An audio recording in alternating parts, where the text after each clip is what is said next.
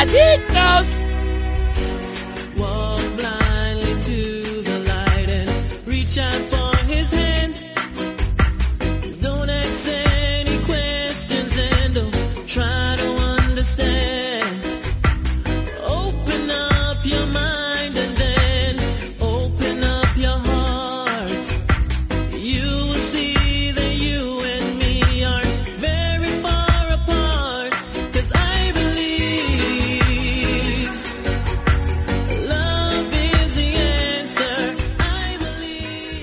Muy buenas a todos, bienvenidos a un nuevo número de MM Adictos en formato original. En el día de hoy vamos a hablar de UFC 275 y si soy, si no sois suscriptores y estáis escuchando esta parte del audio, que Evox siempre suele dejar una parte del audio, si os estáis preguntando si se va a publicar audio eh, hablando más en cortito, en abierto para todo el mundo, sí, se va a hacer, pero se va a hacer mañana, ¿vale? vamos, la semana pasada lo hicimos así, así que lo vamos a hacer también esta semana, ¿vale? Vamos a hacerlo ya mañana, pero hoy vamos a hacer este análisis más completito, hablando de car preliminar al completo, por supuesto de la main como no podía ser de otra manera. Y si nos estáis escuchando y queréis formar parte de o, tener acceso a estos audios, ya sabéis que la suscripción es de un euro con 49 al mes, no hay más. Un euro con 49 al mes tenéis acceso a todas las previas, tenéis acceso a estos audios y si hacemos alguna cosita así a lo mejor exclusiva, que ya digo que entre previas y estos audios al final no hay mucho más. Pero bueno, hemos doblado también porque eh, desde hace cositas de un mes, mes y medio, pues estamos haciéndolo esto original y en abierto, ¿no? ¿Qué es lo que pasa? Pues que obviamente los programas que son de Ivo Premium se han doblado. Incluso esta pasada semana lo que hicimos fue eh, hacer la previa en. Esta semana también lo vamos a hacer así, porque es más fácil para mí, como dije, editar una hora. Ya sabéis, un euro con 49, no más. Y tenéis acceso a todo, que no, no pasa absolutamente nada. Tenéis ese programa gratuito a la semana con ese resumen del evento de UFC y en ocasiones alguno más si hay alguna noticia y hay tiempo para, para comentarlo y hacerlo, ¿no? Para todo lo demás, pues simplemente daros las gracias por vuestra suscripción. Eh, ¿Qué más tenemos por aquí? A ver, antes de empezar a analizar UFC 275, patrocinadores, pero antes, eh, anoche, bueno, ayer, más bien, se celebró, porque no fue durante la noche solo, sino que fue a lo largo de todo el día, se celebró la primera ronda de los campeonatos de España de MMA Amateur, de la Feloda. Y viene bien especificar de la Feloda porque eh, quien haya visto la retransmisión y algunos vídeos que también me han ido pasando, aquello parecía más un evento privado de WoW que un evento de la Feloda. Yo entiendo que ellos son los que lo han organizado, pero no hay que olvidar que estos son los campeonatos españoles, o sea, los campeonatos de España de MMA amateur de Feloda, no de WoW, son de Feloda. Y creo que debería haber habido más presencia del logotipo de Feloda por todas partes, porque veíais la jaula y aquello, aquello en la jaula había más publicidad de WoW, o sea, no había visto más publicidad de una empresa privada en un evento nacional de la Feloda en mi vida. En mi vida he visto algo similar. Mm, ¿Que estuvo mal o bien organizado? No, yo creo que, a ver, la producción del carajo, para variar, porque WoW eso lo hace muy bien y eso hay que reconocérselo, pero parece que se habían olvidado de que esto era un torneo de las felodas. Lo haga quien lo haga, ¿eh? Lo haga WoW, lo haga, por dar un nombre, ¿eh? AFL, Chinto Mordillo, quien sea. Yo creo que era excesivo lo de, lo de ayer. El logo de WoW por todos lados y por lo que me dijeron también me parece que iba hasta en la equipación de, de los chavales. Es como, joder, vale. Eh, que, se vea bien, ya sabemos que es wow. Pero ¿dónde está el logo de la feloda, no? Que al final es lo importante. Pero bueno, eh, han sido la, hasta las semifinales. Dentro de dos semanas se van a celebrar las finales. Obviamente habrá que pasar eh, de nuevo por caja para poder asistir a, a, ese evento. Y cuando tengamos los resultados en condiciones, pues comentaremos a ver quién ha sido ¿Quiénes han sido los finalistas? Vamos a empezar por eso, ¿no? Porque supongo que saldrán los resultados de un momento a otro. Eh, si por si acaso os estáis preguntando por Gonzalo García, que hemos estado siguiendo cómo le han ido las cosas, cayó en cuartos en el día de ayer, en cuartos de final, ganó su primer combate, pero cayó en cuartos de final Gonzalo. Eh, lo ha hecho contra el campeón de Andalucía, que va a participar en la final de su categoría contra Lian Arjona, eso sí que me lo han comentado. Así que, bueno, eh, son cosas que pasan, ¿no? Pero lo importante es seguir dando el callo y además, bueno, como bien sabéis, Gonzalo ya la semana pasada se proclamó campeón de Gamma. Era mucho esfuerzo en solo una semana y el chaval, pues, lo hizo bien. Yo he podido ver los combates, lo hizo bastante bien, pero hay veces que no, no se tiene el día completo para volver a hacer la misma hazaña que hizo hace una semana, ¿no? Ya está, no pasa nada. Eh, entonces hablaremos de eso cuando lo tengamos por aquí, por lo menos para que sepáis qué vais a ver dentro de dos semanas en esa, en ese evento de, de WoW con las finales de los campeonatos de la FLODA. Y la semana que viene tenemos AFL, AFL 26, que me disculpe Montiel lo que corresponda si no es el, número correcto. Creo que es el 26, 26 o 27, ahora mismo no, no lo sé exactamente, pero se va a celebrar en Aranjuez, en la Plaza de Toros de Aranjuez. Y, la verdad que está bastante bien la cosa porque el recinto es grande, obviamente no va a ser completo el recinto, ¿no? Pero una buena parte sí que, que se va a coger. Hay combates amateur, hay combates profesionales, por supuesto. Está David Mora en el main event, creo que está, me parece, de la cara. La verdad es que ahora no tengo el orden por delante, ni la nota de prensa por aquí, así que no sabría decir, pero creo que David Mora va a estar ahí en, la main car, en la main car sin ninguna duda, creo que en el main event también me parece. Y os invito a ir también, eh, tanto WoW como esto, al final lo importante es ir a los eventos, comprar pay-per-view. AFL creo que va a tener también pay-per-view, para por si no podéis asistir. Las entradas creo que varían entre 25 y 30 euros, si no recuerdo mal. Y, y bueno, todavía quedan entradas disponibles para que vayáis la semana que viene allí a Madrid, a Aranjuez, a ver este evento de AFL y apoyar a las empresas nacionales, que siempre viene bien, sea cual sea. Em, patrocinadores, los Caballeros de Oc, eh, de Oscar Panadero, em, además de Gonzalo García, allí participaron otros tres chavales, dos bronce. Se llevó el, el equipo de los Caballeros de Oc, la verdad es que está muy, muy, muy bien. Y luego también se llevaron, bueno, también Gonzalo acabó en cuarto y el otro compañero que, que peleó también creo que acabó en cuarto, según me comentaron. Pero bueno, a ver, eh, hay muchos competidores. Según lo que dijo la organización, hubo en el día de ayer en torno a los 135 competidores. 130, 135, siempre se cae alguien de última hora, ¿no? Pero eran más o menos eso. Así que bastante bien, la verdad. Eh, lo importante es eso, que se apunte gente, que participe y que cojan experiencia y que pierdan también algunos a lo mejor el miedo a pelear en, eh, en amateur, ¿no? Porque quiero, lo que quiero decir es que hay gente que pelea y dice, bueno, a lo mejor me borro porque aquí es que si pierdo, no sé qué, es el récord amateur. Cuando saltes a profesional, si planeas saltar a profesional, y muchos de ellos entiendo que sí, ese récord no va a contar, pero sí que sabes lo que va a contar, la experiencia, los minutos que has pasado sobre la jaula. Entonces eso es bueno para los competidores. Aunque pierdan, no pasa nada. Si de las derrotas también se aprende y es de donde hay que aprender, ¿no? Em, así que, oye, em, animo a todos los que están ahí dudando de, es que no quiero ponerme mucho. Al final, dentro de la jaula donde se aprende. Así que ánimo a todos los que estáis ahí. Y luego también nuestro otro patrocinador, Nacho Serapio, la comunidad Dragon, dragonz.es. Verás tú si no me cargo yo ahora aquí que estoy haciendo movimientos con los cables.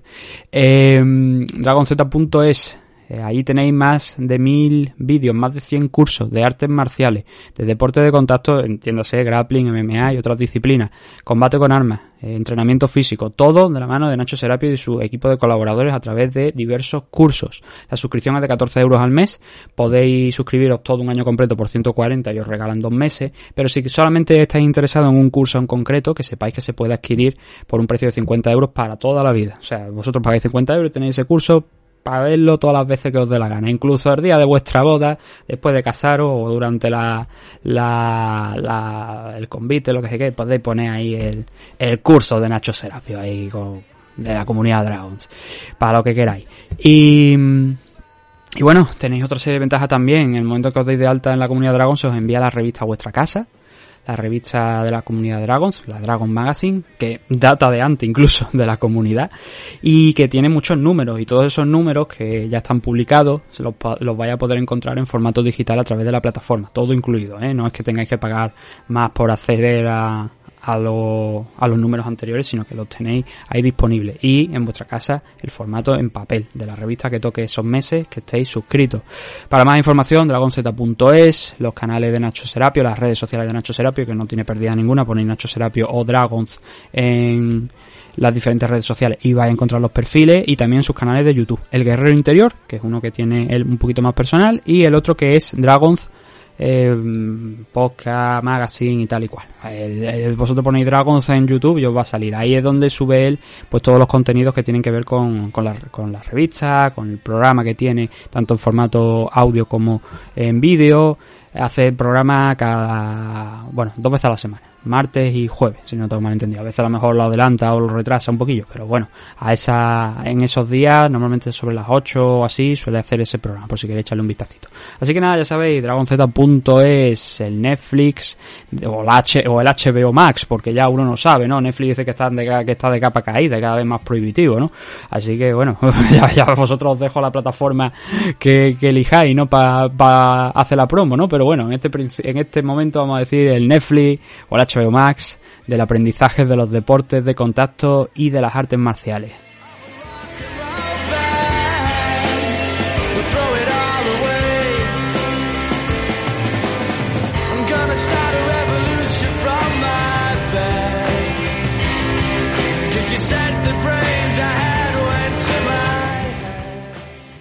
Y después de esta buena chapa de introducción del programa de hoy, que yo creo que es importante a veces también hablar del tema de las MMA amateur, porque esa gente son los que luego en un futuro mmm, pueden ser el siguiente Joel Alba, el siguiente Iliato Puri, el siguiente Juan Espino. Y hay que prestarles atención, por supuesto, ¿no?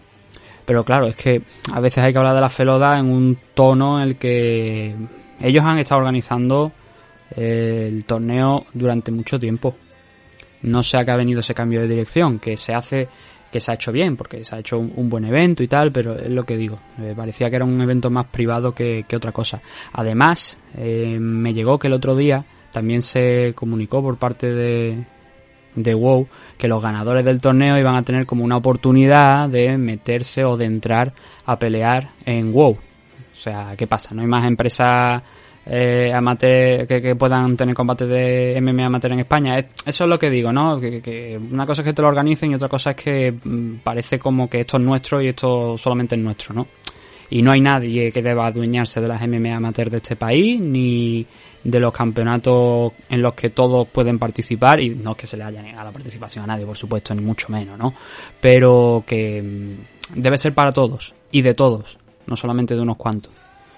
Entonces, con esa idea en mente, vamos a empezar a hablar de UFC 275. Lo primero que tenemos que hacer es hablar de los pesajes, que bueno, afortunadamente pues no hubo problema en los pesajes, salvo un problema mayúsculo en condiciones, pero que tiene que ver con el peso, con los pesajes, pero no tiene que ver al mismo tiempo porque no se llegó a pesar Rogerio Bontorín.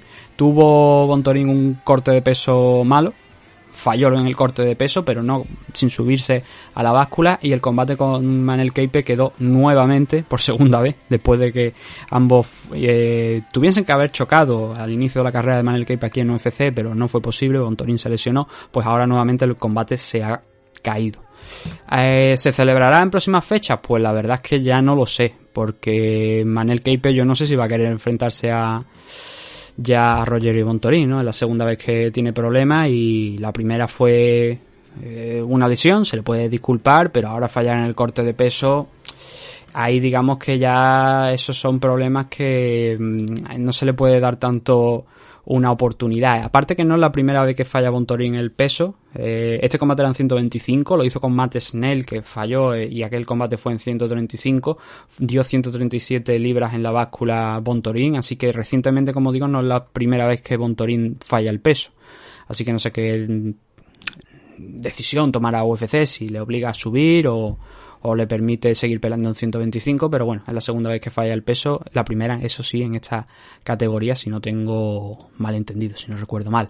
Por lo demás, pues todos dieron el peso, todos, desde el primero hasta el último, los dos campeones, más Valentina Sechenko se fue a 124,5, de un poquito menos de lo que tendría que haber dado, que son las 125 clavada, que es el límite, pero bueno, andó ahí, que es lo que quiero decir, que no, no, no ha habido problema, ¿no?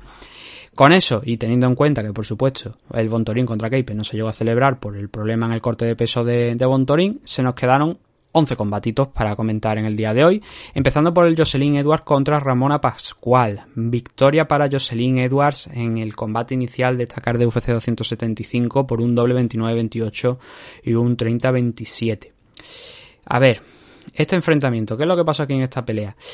Tengo la sensación mi más modesta opinión de que con poquito, con muy poquito que hubiese hecho Ramona Pascual, hubiese conseguido ganar el combate porque en gran parte lo que hizo su rival, lo que hizo Jocelyn Edwards fue tirar eh, patadas frontales para intentar evitar que avanzase Ramona y muchas low. Pero no low de estas potentes que digamos ahí, hombre, que cuando se van acumulando pues a lo mejor sí ya que empiezan a picar, ¿no? Es lógico.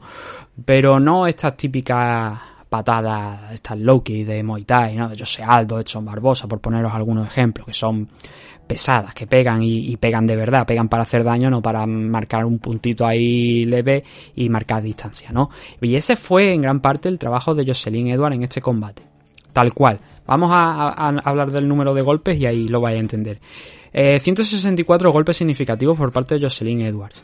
164, ¿vale? Pero cuando empezamos a rascar, vemos que en torno a cerca de 120 y tantos de esos golpes fueron entre esas patadas frontales y esas low kicks. Solamente 22 golpes a la cabeza, los mismos que Ramona Pascual. Bueno, Ramona de uno más a la cabeza, 23. Entonces, claro, esa sensación de estar pegando, no está haciendo realmente daño, pero está ganando el combate porque es que Ramona Pascual basó en gran parte su estrategia en el día de ayer en intentar derribar a Jocelyn Edward, que no es extraño porque es lo que suele hacer ella, pero digamos que no fue efectivo. Aquí mm, yo también podría en este combate criticar que mm, entiéndase que esto lo hago desde el punto de vista no diciendo a la gente lo que tiene que hacer pero sí que es verdad que con tanto pateo de, de Jocelyn Edwards eché de menos que Ramona Pascual intentase clavar el timing. Parecía que estaba más preocupada de poner en juego su game plan pero de forzar la situación, de no intentar medir el timing de Jocelyn Edwards para coño, si te está pateando frontalmente, sin mucha fuerza, simplemente para marcar distancia, y lo está haciendo, por lo que hemos dicho, en torno entre las low kicks y, esas patadas frontales al cuerpo, 120 veces, hija mía, alguna yo creo que deberías intentar coger, intentar agarrarla.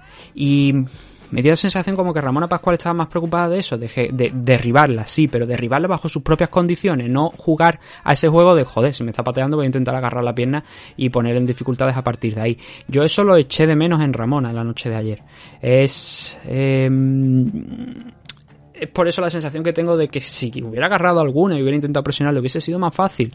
Porque claro, no es lo mismo coger una pierna en el aire de tu rival y desestabilizarla porque tiene que mantener el equilibrio, tiene que pelear, te permite acercarte encima, te permite acercarte hacia ella e intentar derribarle desde ahí y eso no lo hizo Ramona. Entonces, eh, la decisión es lógica para Jocelyn Edwards.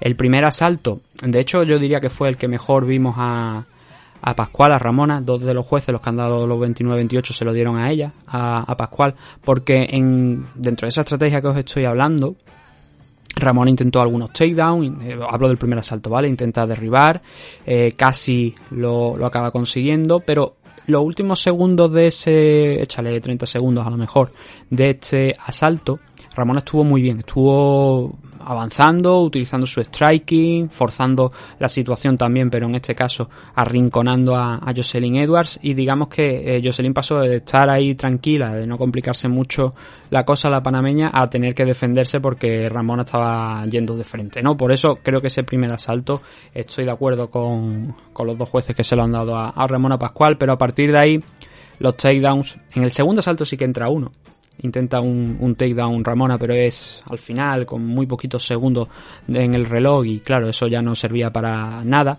Pero abrió el asalto con la misma idea de derribar, a intentar derribar a, Jocelyn. Por otra parte hay que reconocer la buena defensa de takedown a, a, Jocelyn, que no fue, no se lo puso fácil a Ramona Pascual cuando intentaba esos takedowns, pero fuera de eso lo que hemos dicho, low kicks, patadas frontales, con prácticamente casi ninguna fuerza, que a lo mejor apilándose pues sí que empiezan a picar y hacer algo de daño, pero eh, eran el trabajo de Jocelyn Edwards anoche fue mantener a raya a Ramona Pascual. Tanto en el segundo como en el tercero lo consiguió, ahí no consiguió eh, Ramona el devolverle ese, esas balas de fogueo, porque no voy a decir ni balas de verdad, sino esas balas de fogueo de Jocelyn Edwards no lo consiguió, pero tampoco consiguió derribarla, por lo que la decisión al final se decantó en los dos asaltos, los dos últimos asaltos en favor de Jocelyn Edwards, ese 29 28 que hemos hablado. Hay un juez que da el 30-27, yo estoy de acuerdo en el 29-28 porque el daño que hace Jocelyn Edward en el, en el primer asalto no es suficiente comparado con el esfuerzo final que, hace Ramona Pascual por intentar tirarla, por golpearle la cara con alguna buena secuencia de, de golpe. Así que eso, al final la cosa es que es un triple 29-28 en un combate gris por ambas partes, donde Jocelyn Edward desde mi punto de vista, de verdad, no demostró prácticamente nada, cero. Pero también teniendo en cuenta que venía dos derrotas consecutivas y que necesitaba una victoria, pues hizo lo que tenía que hacer para, para ganar. Mm, prácticamente nada, muy poquito. Habrá gente que diga, no, no, hizo mucho. Em, contundente, con golpes que contribuyesen a lo que ponen las normas, que es intentar finalizar la pelea, prácticamente nada. Así que victoria para Jocelyn Edwards, Ahora se queda con un 11-4 de récord, 2-2 dentro de UFC. Y Ramona Pascual cae a un 6-4 de récord. Su marcha aquí dentro de UFC pues no está siendo buena. Esta vez ha peleado un poquito más cerca de, casa. Ella es de Hong Kong. Pero aún así también ha vuelto a perder una, decisión. La de Josiane Nunes yo creo que la perdió, digamos, con papeles. Esta yo creo que está en ella nuevamente, pero eh, creo que podría haber hecho mucho más. Y con muy poquito además habría, yo creo, conseguido ganar a, a Jocelyn Edward. Con un takedown ahí eh, bueno por asalto o que le hubiese permitido acercarse, creo que habría ganado y sobre todo eso, ¿no? No, puede ser que tu rival te patee tanto y que no le hagas pagar por esos golpes que te está lanzando, ¿no? Es imposible así ganar una pelea. El siguiente enfrentamiento en 115 libras, división Strikeway, tuvimos a Silvana Gómez Juárez sumando su primera victoria aquí en, UFC, la Argentina, la malvada, contra Na Lian, contra la luchadora china. Yo pensaba que aquí Lian iba a ganar y bueno, a ver, la estrategia de Lian fue la que yo pensaba, se fue a por, a por Silvana, se fue a intentar tirarla, a, derribarla. Lo intentó en dos ocasiones, lo poquito que duró el combate, que no fue más de permitirme que tengo por aquí el tiempo oficial, un minuto 22 segundos y Silvana consiguió noquear, Silvana Gómez sí consiguió noquear a Analian, lo hizo en dos tiempos, digamos. Primeramente le metió, bueno, amagó la izquierda y soltó una derecha que provocó el knockdown de, la luchadora china, cayó después de defender un par de takedowns o de intentos de acercamiento en el clinch. Eh, Silvana metió ese golpe y cuando se levantó Lian intentó la luchadora china volver a la pelea pero esta vez fue al contrario. Si en el primer knockdown fue una derecha, en este caso fue una izquierda, la, izquierda que llegó al rostro de, de Lian, que esta vez sí que hizo que no se levantara. Cayó a plomo la luchadora china, eh, prácticamente caos, o sea, casi completamente caos, se le notaba que todavía estaba consciente, ¿no? Pero que estaba, que no se iba a poder levantar de, de esa posición en la que había caído. Y victoria muy rápida para Silvana, que en su caso también, al igual que de Jocelyn Edward, también lo necesitaba porque venía con dos derrotas consecutivas. Y a ver, ella luego en la entrevista con Daniel Cormier lo dijo, dijo que ella esperaba que la derribasen. Eh, es más, lo que me llamó a mí la atención fue eso, que esas fueron sus palabras. Yo esperaba que me derribase. O sea, que ya tenía asumido de que la iban a tirar, porque Nalian era ese tipo de luchadora que es ahí donde estaba la diferencia con Silvana y sobre todo donde Silvana había sufrido en los dos combates anteriores. Porque los dos, esos que hemos hablado, el de, Vanessa Demopoulos y el de Lupita Godínez, que han sido las dos primeras peleas que ha tenido aquí Silvana en UFC, en las dos la habían sometido. Sí que es verdad que en el combate contra Vanessa Demopoulos el, se le puso de cara muy pronto a, a Silvana, pero luego no supo finalizar en el suelo y acabó siendo cazado en un armbar para, para perder ese combate. Es donde sufre Silvana, ¿no? Por eso eh, ella yo creo que tenía asumido que la iba a intentar derribar y Lian, sabiendo que hace eso, pues fue a por ella, fue en esa corta distancia, pero no le fue posible, ¿no? Y acabó siendo noqueada. Así que muy buena victoria para Silvana Gómez Juárez, para la malvada, 37 años, 11-4, su primera victoria en, aquí en UFC, en lo que realmente sabe hacer, que es noquear a sus rivales, tiene pegada para una luchadora de 115 de libra, la verdad es que no está nada mal la pegada de, Silvana. Y Lian pues cae ahora un 19-6 con 25 añitos. Aquí los dos combates que ha tenido en UFC, los dos los ha perdido. Los dos ha sido finalizada por TKO. En este caso yo diría más que un KO que un TKO. Pero bueno, también ha sido finalizada. Eh, expuesta donde realmente no es fuerte en los dos últimos enfrentamientos. Pero al igual que otros luchadores que vienen de China que han peleado en la misma compañía que ella, que es la WLF, em, se nota. Que lo que quiero decir es que se nota que el nivel que hay allí eh, no es alto. Que cuando sale un una luchadora, un luchador que destaca, mm, ya vemos, hemos visto varios casos de luchadores que vienen de la misma compañía que cuando llegan aquí a UFC se disuelven como un azucarillo. Es verdad que el nivel aumenta, pero es que la cuestión sería, ¿el nivel aumenta? Que sí, que está claro. ¿O es que quizás el nivel de las rivales o de los rivales que han tenido allí en China no era el suficiente? Y con Lian podemos decir que, por ejemplo, su última pelea antes de saltar a UFC, según Sherdo, según Topology, era una luchadora que estaba debutando. Y por aquel entonces eh, tenía Nalian un 18-4 de récord. Los combates importantes, os hablo de Juliana Velázquez en Bellator, de Marilla Capova, luchadora que también está aquí dentro de UFC, esos combates los ha perdido. Y luego tiene otras dos derrotas adicionales. Entonces, claro, yo si soy UFC me abstendría la verdad de firmar a la gente que venga de esta compañía por el momento. Déjalos que se quede con ellos One si se los quiere quedar, que los utilice One Championship y si ves algo ya ahí que pueda ser más bueno de la cuenta, pues mira, están haciendo este Road to UFC que han hecho a lo largo de esta semana, que la verdad es que no lo he seguido, así que no puedo hablar de ello, pero hay formas de coger luchadores antes de llevarte a esa luchadora o ese luchador que tiene 20 peleas y 18 victorias y con muchísimos KO y muchísimas finalizaciones, pero que claro, no ha sido probado en un escenario grande o contra rivales fuera de, su lugar, ¿no? En el caso de Lian sí, pero bueno, ya vimos cómo le fue contra Capove contra Juliana Velázquez. Y aquí en UFC, pues dos derrotas consecutivas y no creo que permanezca mucho más en la compañía. Tercer enfrentamiento de la noche. Kyung Ho Kang, el coreano, enfrentándose a Batgerel Dana en un combate en el que pasó lo que tenía que pasar. O sea, pasó, me refiero. Eh, bueno, no por parte de Kang, porque me sorprendió la estrategia de, de Kang. No porque optara por mantener la pelea en standing, sino porque no intentara realmente llevar la pelea al suelo cuando es algo que le ha dado pues relativos buenos resultados acá en, en su carrera aquí dentro de, UFC, pero no fue no vio la oportunidad, no vio el combate realmente Khan para intentar derribar a Bakkerel, que precisamente donde brilla Bakkerel es en el striking, ¿no? Es la pegada que tiene, que de tres victorias que ha conseguido aquí en UFC en cinco combates, tres han sido por finalización en el primer asalto, en poquito tiempo además.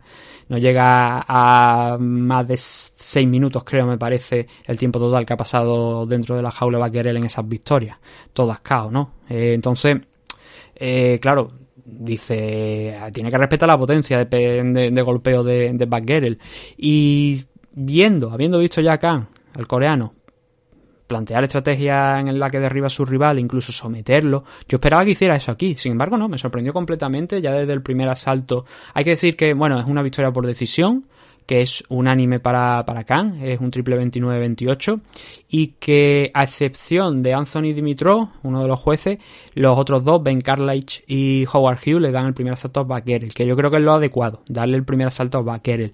El segundo es realmente un casi un coin flip. Pero aquí la cuestión, coin flip me refiero a tirar una moneda al aire y que cualquiera de los dos que hubiese ganado, a ver, lo lógico, el que mejor sensaciones tuvo hasta el final del combate fue Khan indudablemente. Ahora veremos por qué.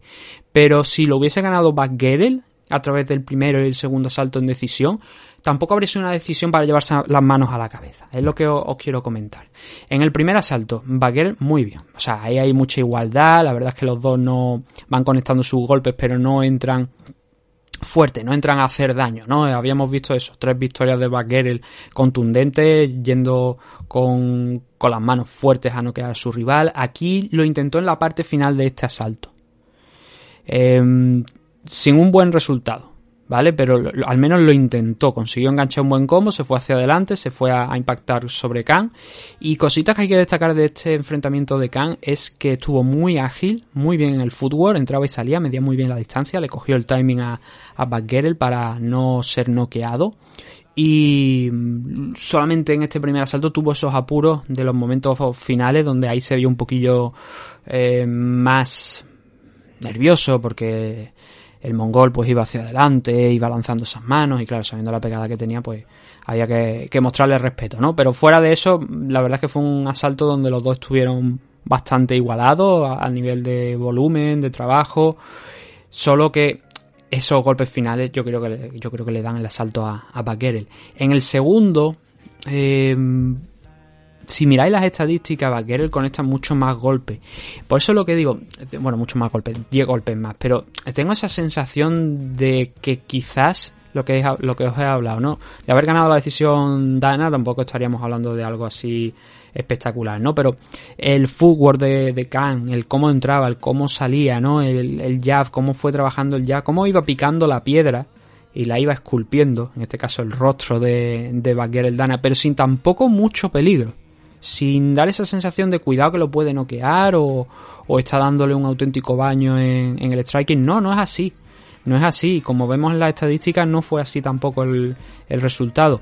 Yo tampoco vi una serie de golpes muy muy significativos por parte de Khan como para a acabar dándole el asalto. En este round intentó un par de takedowns, pero no llegó a, digamos, cambiar el nivel, esforzarse, poner al rival contra la jaula, buscar el derribo, no. Sino hizo un par de amagos ahí en el clinch, a ver si podía cambiar ahí, buscarle la cintura, y al ver que Baguer defendía, dijo que mantenemos la pelea arriba, ¿no? lo eché de menos.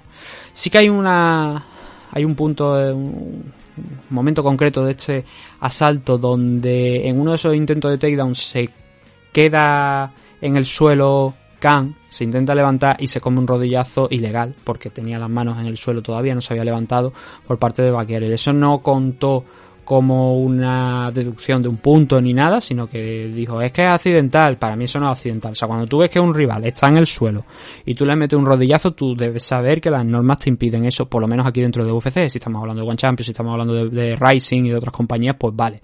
Pero aquí no, aquí no se permite. Eso para mí debería haber sido eh, un punto menos. Porque tú ves que el rival está en el suelo y tú estás lanzando las rodillas sabiendo que estás lanzando esas rodillas. No es que sea accidental de que el, yo que sé, el chico en ese momento esté cayendo y ahí hay una situación en la que clava la rodilla en el mismo momento en el que tú le estás lanzando la rodilla y no lo ves y piensas que, vale, eso lo puedo llegar a entender, pero joder, te acaba de intentar derribar, tú te has apartado, se ha quedado en el suelo con las manos puestas y tú lanzas esa pierna. Entonces, claro, a mí eso me suena a eh, ser consciente del movimiento que estás haciendo. ¿Que no tienes intención de hacerle daño? bueno, tienes intención de hacerle daño, obviamente. Entonces, como tal, debería ser contado como una deducción de un punto. Debería haberse quitado un punto para mí a Baggerel en esta eh, jugada, ¿no? En este movimiento que hizo sobre Kyung Ho Kang. Pero no se lo quitaron. Entonces, la decisión es complicada. Pero está claro que si hay eh, discusión sobre esta decisión es en este combate, eh, digo, es en este asalto, ¿no? Uno de los jueces se lo ha dado a, a Baguerel, el Anthony Dimitrov, el que le dio el primer bacán, se lo ha dado a Baguerel aquí. Él ha invertido las puntuaciones en estos dos primeros asaltos con respecto al resto de jueces. Pero es mm, leves diferencias en este segundo asalto, pero en el tercero no, en el tercero lo que os he dicho antes, ¿no? Que Khan fue de menos a más, o quizás no diría tampoco de menos a más, sino que mantuvo el ritmo a lo largo de los tres asaltos, mientras que Baguer el pasado el segundo fue perdiendo un poquillo de fuelle y se fue cansando un poquito más, ¿no? Y el fútbol nuevamente de, de Khan, entrando y saliendo muy bien, con el jab, moviéndose alrededor de la jaula, nunca eh, quedándose estático ni, ni fijo, eh, estaba, estaba dejando su marca, el, el sobre, sobre ¿no? Eh, bastante nervioso, de hecho, Dana, porque era un combate cerrado, eh, podía pasar cualquier cosa en decisión y optó por intentar incluso un takedown, que era algo que no esperaba yo que intentase precisamente Baguer, pero intentó en los últimos segundos del asalto un takedown, no lo consiguió, defendió muy fácil Khan y al final llegamos a una decisión, pues eso, mm, que podría haber ganado cualquiera, que en este caso la ha ganado el coreano, era el rival que yo, o sea, era el luchador que yo esperaba que ganase esta pelea, pero mm, sufriendo un poquito más y sin el game plan que yo pensaba que iba a intentar eh, ejercer Khan, que era eso. Por lo menos buscar mucho más el derribo. Eh, no, porque en el segundo salto lo hizo, pero realmente no, no con mucha intención de meterse ahí en la cresca, ¿no? De presionar, de, intentar derribar. No, eso no lo hizo. Entonces a mí me llamó la atención el game plan. Pero bueno, tampoco es extraño no ver a Khan pelear en standing, ni mucho menos. Fue un buen combate, fue un combate bastante entretenido, la verdad. Pero bueno, al final una, una nueva decisión aquí. 18-9 em, para Kyung Ho Kang, después de esta pelea. Es campeón en Raw FC. Aquí en UFC hay, que reconocer que pues, le ha ido meridianamente bien. En los últimos 5 combates solo ha perdido contra Rani Yaya. Pero el resto los ha ganado. Sí que contra rivales que no son especialmente buenos. Veremos si el siguiente ya es un rival de renombre o por lo menos que esté ahí peleando por entrar dentro del top 15 de la división eh, Bantamweight, que era en la que se celebró este combate. Y el cae a un 12-4. Aquí en UFC ha ganado 3 y ha perdido 3. Perdió el primero contra un luchador chino, Alaten, Hailey Alaten. Luego venció a Guido Canetti, a Kevin Natividad y a Brandon Davis y fue noqueado por Cri pero Cri es un auténtico animal. Y ahora ha perdido esta decisión contra Q Hong Kang. Trying to figure out what my mood's gonna be. Come on over, sucker, why don't you ask me? Don't you forget there's a price you can pay. Cause I am the game and I want to play. Más, más cositas por aquí. Brendan Allen contra Jacob Malcolm. Victoria por decisión, unánime para Allen. Eh, complicadete el combate, la verdad, para, para Allen, pero creo que, eh, al igual que el combate anterior entre Khan y, y podría haber pasado cualquier cosa. Aquí cualquiera de los dos podría haber ganado, podría haberse llevado la decisión y diríamos, pues bueno, no es del todo incorrecto. No es del todo incorrecto. El, aquí la, clave yo creo que es el primer asalto, es eh, el valorar qué pesa más, ¿no? Porque eh, Malcolm ya habíamos visto que en sus últimos enfrentamientos había llevado una estrategia de, de takedowns, de derribar a, los luchadores. De hecho, me parece que en la noche de ayer, este combate en middleweight, se convirtió o pusieron la estadística ahí a mitad de combate. Y no recuerdo exactamente qué es lo que decía, pero creo que era el primer luchador eh, que había logrado más de 6 takedowns en, en, tres combates consecutivos, ¿no? Y fue la historia de Jacob Malcolm anoche. Al igual que lo había sido en los combates anteriores. Derribar, derribar y derribar pero sufre a la hora de mantener o de controlar la pelea en el suelo. Claro, se puede controlar de diversas maneras, ¿no? Puedes quedarte en el suelo, eh, colocándote encima de tu rival y trabajar en esa posición, o puedes también, aunque no lo retenga, el ir derribándole múltiples veces, ¿no? Claro, eh, eso está bien. La cuestión es que en ese primer asalto, creo que podría haber sido para cualquiera de los dos. Mm, yo creo que Brendan Allen se le puede dar ese primer asalto pero también pienso que Malcolm hizo eh, cosas bastante interesantes para ganarlo. En concreto, si nos fiamos de los números, que no hay que fiarse mucho, tuvimos tres takedowns de Jacob Malcolm en este primer asalto. Brendan Allen solamente conectó uno, que fue además un brillante hip throw, pero vaya, lo cogió, le controló la parte superior, se lo echó por encima de la cadera y perfecto. O sea, un judo throw de esto de libros. No me pregunté por el nombre en japonés, porque la verdad es que yo hasta ahí ya demasiado nombre ya me sé como para encima tener que saberme también el nombre específico de la técnica en, en Japón, en japonés. Ole, por quien lo sepa, maravilloso, me, alegro por ello, pero para que nos entendamos, fue un hip throw, se lo sacó por encima de la cadera, aterrizó de hecho en la montada o Mm, asegurando ahí la posición, luego aterrizó en la montada. Y en golpe Brendan Allen estuvo utilizando el reach. La diferencia que había de alcance entre ambos la estuvo ejerciendo bastante bien, eh, moviéndose alrededor de la jaula, soltando golpe. Pero claro, aquí hay que tomar una decisión a la hora de puntuar y es, ¿qué es más efectivo? Y esa es la pregunta. Venimos últimamente de muchas decisiones algo extrañas, ¿no? Aquí en este caso yo creo que es que podría haber ganado cualquiera. Aquí no hay nada extraño. Aquí esto podría ser para cualquiera de los dos. Pero este primer asalto es el que tiene la clave, ¿no? Entonces tenemos en, un en este primer asalto un Malcolm que consigue múltiples takedowns, pero que realmente esos takedowns no saca prácticamente nada, a excepción de uno donde casi, casi consigue tener la espalda por completo porque metió un hook pero no conseguía controlar del todo la posición y al final Allen se levantaba, por lo que ese trabajo en el suelo de Jacob Malcolm pues realmente no eh, no era especialmente importante o nada relativo, nada significativo. Y Brendan Allen tampoco es que tuviera un trabajo significativo realmente en sí, pero intentó mm, en alguna ocasión coger una guillotina en, uno en dos de esos takedowns que intentó realizar Malcolm.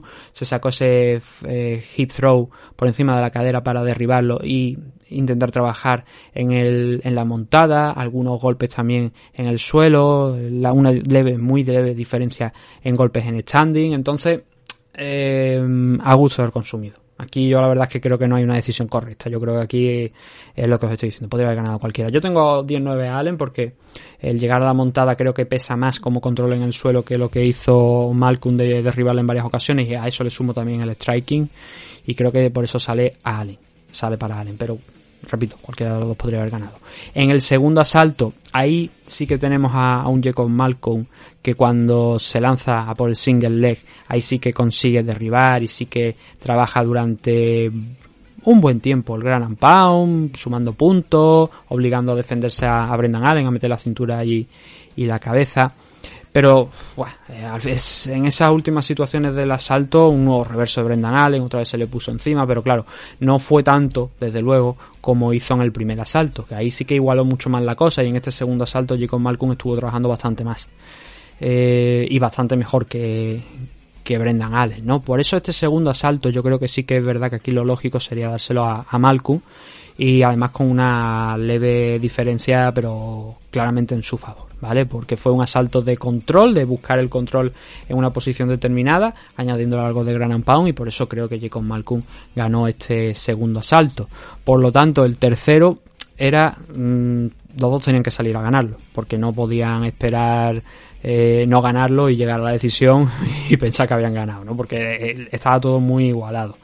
Y Allen salió con decisión, hizo un cambio en el game plan, pasó de ser el luchador que era derribado a mm, intentar los takedowns, a conseguirlo. No en este primer momento, sino luego un poquito más tarde consiguió pelear por la posición en uno de los múltiples takedowns que intentó con Malcolm también en este tercer asalto y tras varios scrambles consiguió acabar encima y golpear y buscar el controlar la situación. Y en alguno de esos takedowns también que consiguió Jacob Malcolm le dio la vuelta también a la, a, la tortilla. Tanto que al final de este asalto, en el último minuto, cuando ya se aseguró un poquito más Brendan Allen eh, en la guardia de Malcolm, estuvo trabajando el Gran Pound, estuvo abriendo una brecha suficiente para mm, dejar bien claro que por lo menos este tercer asalto sí o sí. Mm, 80%, 90% se iba a ir a favor suya, a favor de, de Brendan Allen.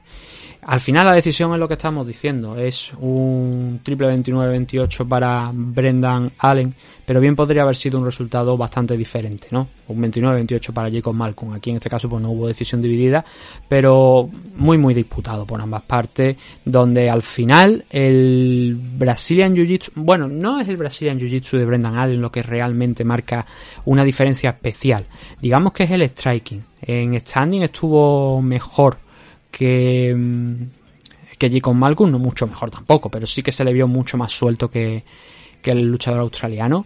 Y en el suelo, pues bueno, el, su Brazilian Jiu-Jitsu eh, le sirvió para eh, revertir posiciones, para trabajar, para buscar esas posiciones, por ejemplo, que hemos hablado de la montada en el primer eh, asalto y algunas cositas más que a lo mejor ahí Malcolm, por mucho que lo intentaba, no estaba tan... no tenía tan tan clara la, situación, ¿no? no tenía claro cómo escapar cuando estaba en el suelo, a pesar de intentar múltiples scrambles, de controlar la posición para asegurar ahí ganar, empezar a ganar puntos o empezar a trabajar, eso solamente lo hizo en el segundo asalto, en el tercero aquí muy levemente, así que la victoria para Brendan Allen, pues bueno, eh, al final fue el mejor lucha, el que acabó en mejor eh, situación o en mejor forma en este combate. Y ya sabéis que a mí, por ejemplo, me prefiero juzgar los combates a combate completo aunque aquí en UFC pues, y en otras compañías norteamericanas se hace de esta manera, por asalto. Pero la verdad es que me quedaría con Brendan Allen como combate completo. Y también en la decisión, quiero decir, con los puntos también. Pero a combate completo yo creo que Brendan Allen acabó mejor que, que Jacob Malcolm en un combate muy complicado, muy disputado. Y donde Malcolm, que era realmente el underdog, era el que no se sabía por dónde iba a salir, porque los dos combates anteriores que había tenido, esas dos victorias contra Durraza Galasán y AJ Dobson, las tuvo que pelear bastante. Y aquí contra Brendan Allen pues se ha visto cortada esa racha de dos victorias. Se queda con dos derrotas y dos victorias, 6-2 en total para Jacob Malcolm, que la verdad es que no está nada mal el decir que los dos combates que has perdido los has perdido aquí dentro de, UFC, uno contra Phil House, el de ayer contra Brendan Allen. Y Brendan Allen suma dos victorias consecutivas aquí en 185 libras, después de derrotar a San Albi en 205 y ahora en su regreso a 185, que realmente, vamos a ver, Brendan Allen es un luchador de 185. Ese combate contra San Albi en 205 fue algo puntual. incluso puede que a lo mejor fue hasta de short notice, si no recuerdo mal. Pero San Albi ahora, su último enfrentamiento, eh, me parece que eran 185, me parece que había sido en 185. Así que bueno, va alternando, ¿no? Es verdad que San Albi es más 205 libras que, que Brendan Allen, que tiene un alcance y una estatura bastante considerable, que podía estar peleando allí. No es por otra parte tampoco la primera vez en la que vemos a Brendan Allen en, en 205, pero bueno, al final el resultado es el que es y consigue una nueva victoria aquí Brendan frente allí con Malcolm para eso, ponerse con dos victorias consecutivas. en los últimos cinco combates ha ganado cuatro, ha perdido uno contra Chris Curtis, que está como un auténtico animal, y veremos a ver si no va a entrar dentro del top 15 Brendan Allen, pero bueno, eh, ya con esas dos victorias pues tiene algo, tiene una base para volver a intentar atacar el top 15, ¿no? Volver a, pelear contra alguien que pueda para poder entrar dentro del top 15. 155 libras. Majeshate si no lo he pronunciado mal. Eh, no escuché la verdad como lo pronunciaban los, los comentaristas la noche de ayer. Contra Stevie García, contra Steve García. Aquí un combate también muy rapidito. el luchador chino, eh, noqueó a Steve García en un minuto 14 segundos del primer asalto. Ya le dio un sustito eh, Majesate a, a su rival al principio. Le dio, bueno, al principio. Eh, dentro de lo que dura, ¿no? Ya le metió una buena mano que hizo que, que cayese Steve, pero se levantó al instante, Steve García, y se fue a, presionarle contra la pared. Eh, para intentar pues ganar tiempo, recuperarse y buscar algo, algo más, ¿no? Pero luego llegó esa segunda derecha a la contra de, de, y ahí cayó seco totalmente Steve García. Le, pegó esa derecha y ya no se volvió a levantar después de esa, de esa contra Steve García eh, con un caos realmente impresionante. Mm, poquilla actividad, la verdad, cosas como son, porque fue un combate muy, muy rápido, no se pueden sacar conclusiones más allá de esa gran victoria por KO de Majesate, que estaba haciendo aquí en UFC su debut. Eh, venía de ganar el Contender Series. Este, a diferencia de otros rivales, ¿no? Este también es un luchador que, o sea, de otros luchadores, este también es un luchador que ha salido de WLF pero de esa empresa china, ¿no? Pero aquí, pues bueno, ha tenido una muy buena actuación contra Steve García, un luchador con un 12-4 de récord, ahora un 12-5 después de la derrota de anoche y que había disputado ya tres combates aquí dentro de UFC. Venía con un 1-1, pues ahora se queda con un 1-2 de récord, habiendo perdido este combate de anoche Steve García. Y hombre, habrá que em, pegarle un vistacito a, a A ver, lo bueno de él es que viene con 22 añitos y que no ha tenido una carrera muy larga en China y que, bueno, lo que había hecho allí era más de lo que vimos anoche, ¿vale? En, este evento de UFC 275. Pero mm, hay que seguirle de cerca. Tiene una buena carrera por delante en el sentido de años de experiencia que puede coger y vamos a ver, hay que dejarlo respirar hay que ver qué es lo que puede hacer a partir de ahora. Ni decir, hostia, qué caos tan espectacular, este chaval tiene pegada, sí, pero no vamos a darle atributos que ni ponerle etiquetas de que puedan a lo mejor tarde o temprano pesar un poquito. Vamos a esperar, ¿vale? Vamos a ver cuál es su siguiente combate, vamos a ver si puede eh, hacer algo similar o si tiene por lo menos un desempeño que podamos rascar algo más, porque en la noche de ayer lo único que vimos fue eso, un buen par de intercambios iniciales hasta que llega ese primer knockdown sobre Steve García y luego la, finalización con esa contra, ¿no? Cuando García pues se extralimita un poquito pero ya está, no se puede destacar mucho más de la actuación de, anoche de, de lo único que tenemos que hacer es esperar por el momento, ¿no? Así que 8-1 para él, 9-1, perdón, 9-1 después de la pelea de anoche y 12-5 para Steve García. Y nos queda un combate de la car preliminar que es el Joshua Culibao contra So Wo Choi. Tranquilamente, este enfrentamiento podía haber sido Fire of the Night, porque fue un combate muy entretenido de principio a fin, donde al final fue una decisión dividida, un doble 29-28 para Culibao y un 29-28 para Choi, para el luchador coreano. Pero fue un combate que yo disfruté, yo creo que fue el combate que más disfruté de la car preliminar, por encima de finalizaciones y tal, porque aquí los dos se plantaron cara desde el primer momento. El primer asalto se lo, se lo tomaron durante los primeros 3-4 minutos con mucha tranquilidad. Tranquilillo, midiéndose distancia, viendo por dónde podían salir uno y otro, pero entonces llegó un punto donde ya se fueron calentando, ¿no? Donde ya iban llegando golpes más duros donde iban al choque los dos en los intercambios y cada uno metía ahí sus manos. Hasta que en esa batalla de, esos intercambios, Culibao conectó una serie de golpes que ahí sí que cogió a Choi bastante bien y lo puso a la contra, o sea, lo puso a, andar hacia atrás, a darse la vuelta, ¿no? Y a intentar pelear por su vida, por mantenerse en la pelea, ¿no? Consiguió un knockdown, eh, Culibao, se levantó Choi, siguió presionándole, siguió golpeándole, pero en la parte final eh, digamos que Choi se recuperó un poquito. Empezó Kulibao a ser un poquillo más paciente, viendo que se había incorporado, y fue Choi el que se fue a por él.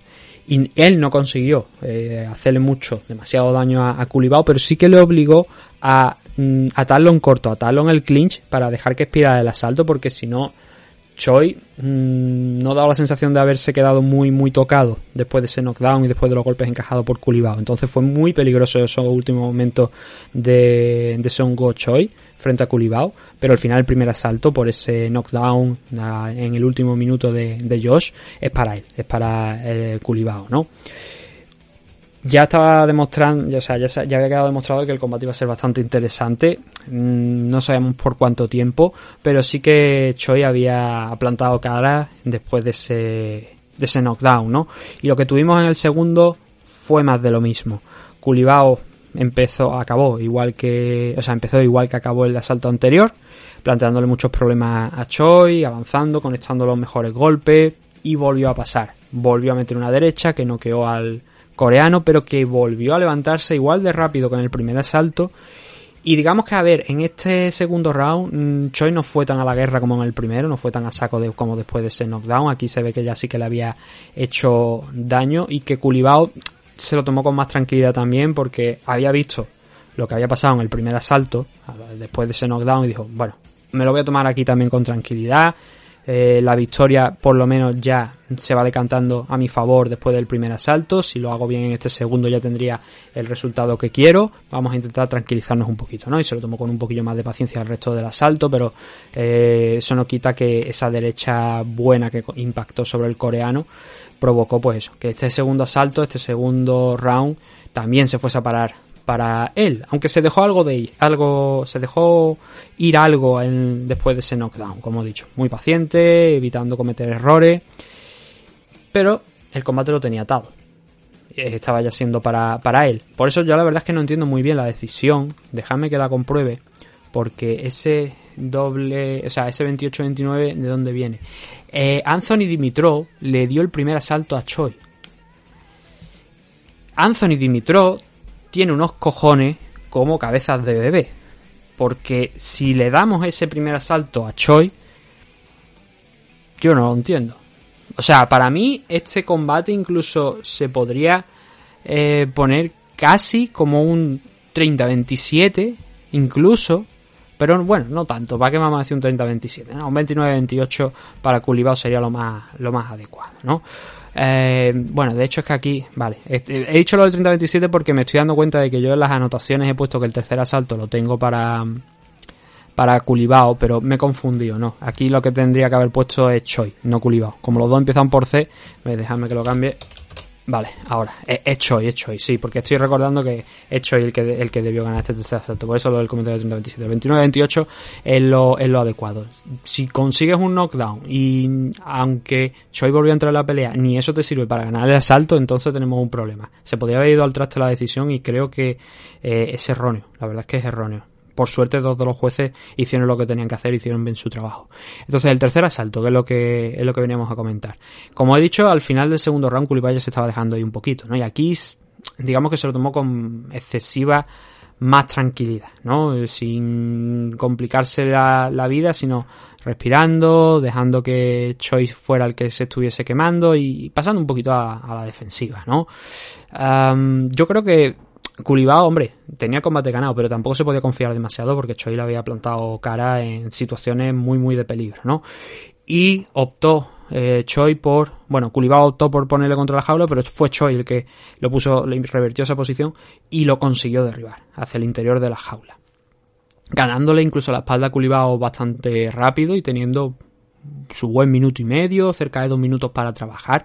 Aseguró el body triangle, estuvo intentando ver si podía sacar un mataleón, un real naked choke. Lo que pasa es que hubo varios giros que pegó Choi, también forzado en parte por Culibao, que hicieron que no estuviese en la posición adecuada para intentar ese mataleón, porque estaba casi en el lateral, estaba con el triángulo cerrado, pero no estaba completamente, digamos, la, la pierna de, de Choi alrededor del abdomen de, de Culibao, no estaba en esa posición, estaba ahí un poquillo de lateral, ¿no? Entonces no era la mejor posición del mundo, pero aún así él lo intentó, él buscó intentar someter a, a Culibao, no le fue posible desde ese eh, desde esa posición y al final acabó ganando el asalto, claramente, porque el control en el suelo y en el striking, en standing, con algunos golpes más que iba pegándole ahí en el suelo, eh, es suficiente para ganar el asalto, pero los dos knockdowns del primer y segundo asalto fueron de libro y fueron bien claros y por tanto el ganador al final, Josh Culibao, creo que es el que tenía que ganar el combate y así estamos, ¿no? Eso es de lo que estamos hablando, de la victoria de Josh Culibao frente a Song Woo Choi por esa decisión, por ese doble 29-28 y luego un totalmente erróneo 29-28 para el coreano. Culibao se queda con un 10-1-1 de récord. Aquí en UFC estaba haciendo su cuarto combate. Esto es curioso porque empezó perdiendo, luego empató contra Charles Jourdain y luego ganó y ahora ha vuelto a ganar contra Songo Choi. Combate pues ajustadito, Choi junto con Jourdain ha sido los y bueno, ya el internet también, pero que llegado en derrota. Son los combates así más disputados que ha tenido hasta ahora eh, Culibao y desde luego hay mucho que trabajar, ¿eh? hay mucho todavía por, por delante que trabajar. Sun Choi cae a un 10-5 de récord, está ahora mismo con dos derrotas consecutivas y en UFC en total está con tres victorias y cuatro derrotas. Perdió los dos primeros enfrentamientos, uno contra Evloev y el otro contra Gavin Tucker. Luego sumó tres victorias consecutivas que le llevaron a enfrentarse y a perder contra Alex Caceres y ahora contra Joshua Culibao. Así que eso era todo lo que había en esta car preliminar, en estos seis primeros combatitos. Vamos a hacer una pausa y ahora cuando volvamos vamos a comentar pues los otros que nos quedan, ¿vale? Los otros cinco restantes de esta main card. Varias decisiones, concretamente las de los dos combates por el título pero tres finalizaciones en los primeros. Así que no os despeguéis, que ahora volvemos aquí con más MM Adictos.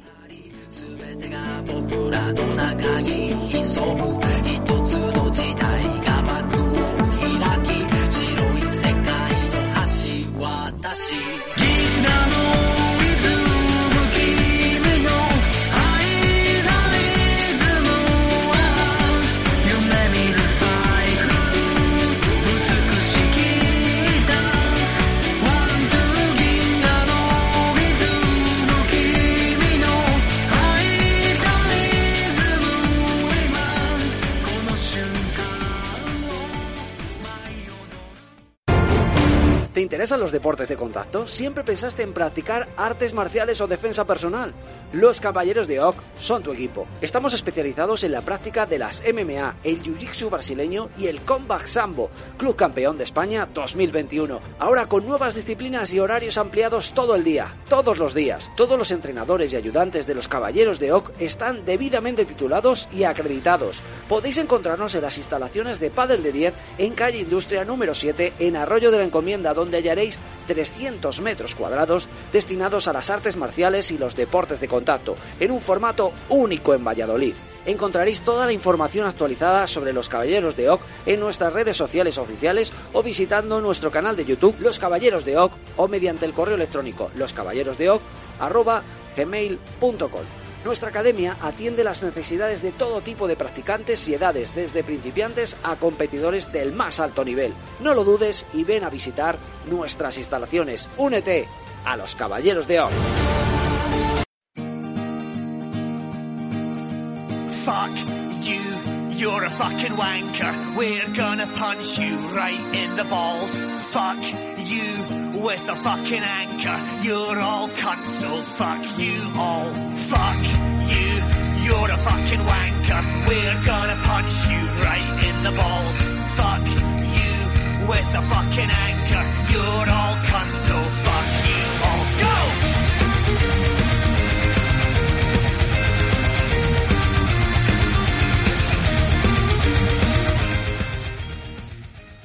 Ya estamos de regreso en esta segunda parte del programa de hoy. Y bueno, redoble de tambores porque viene la main car. Empezamos con los cinco últimos combates. En un primer momento deberían haber sido cuatro. Eran 12 combates los que iba a tener esta car.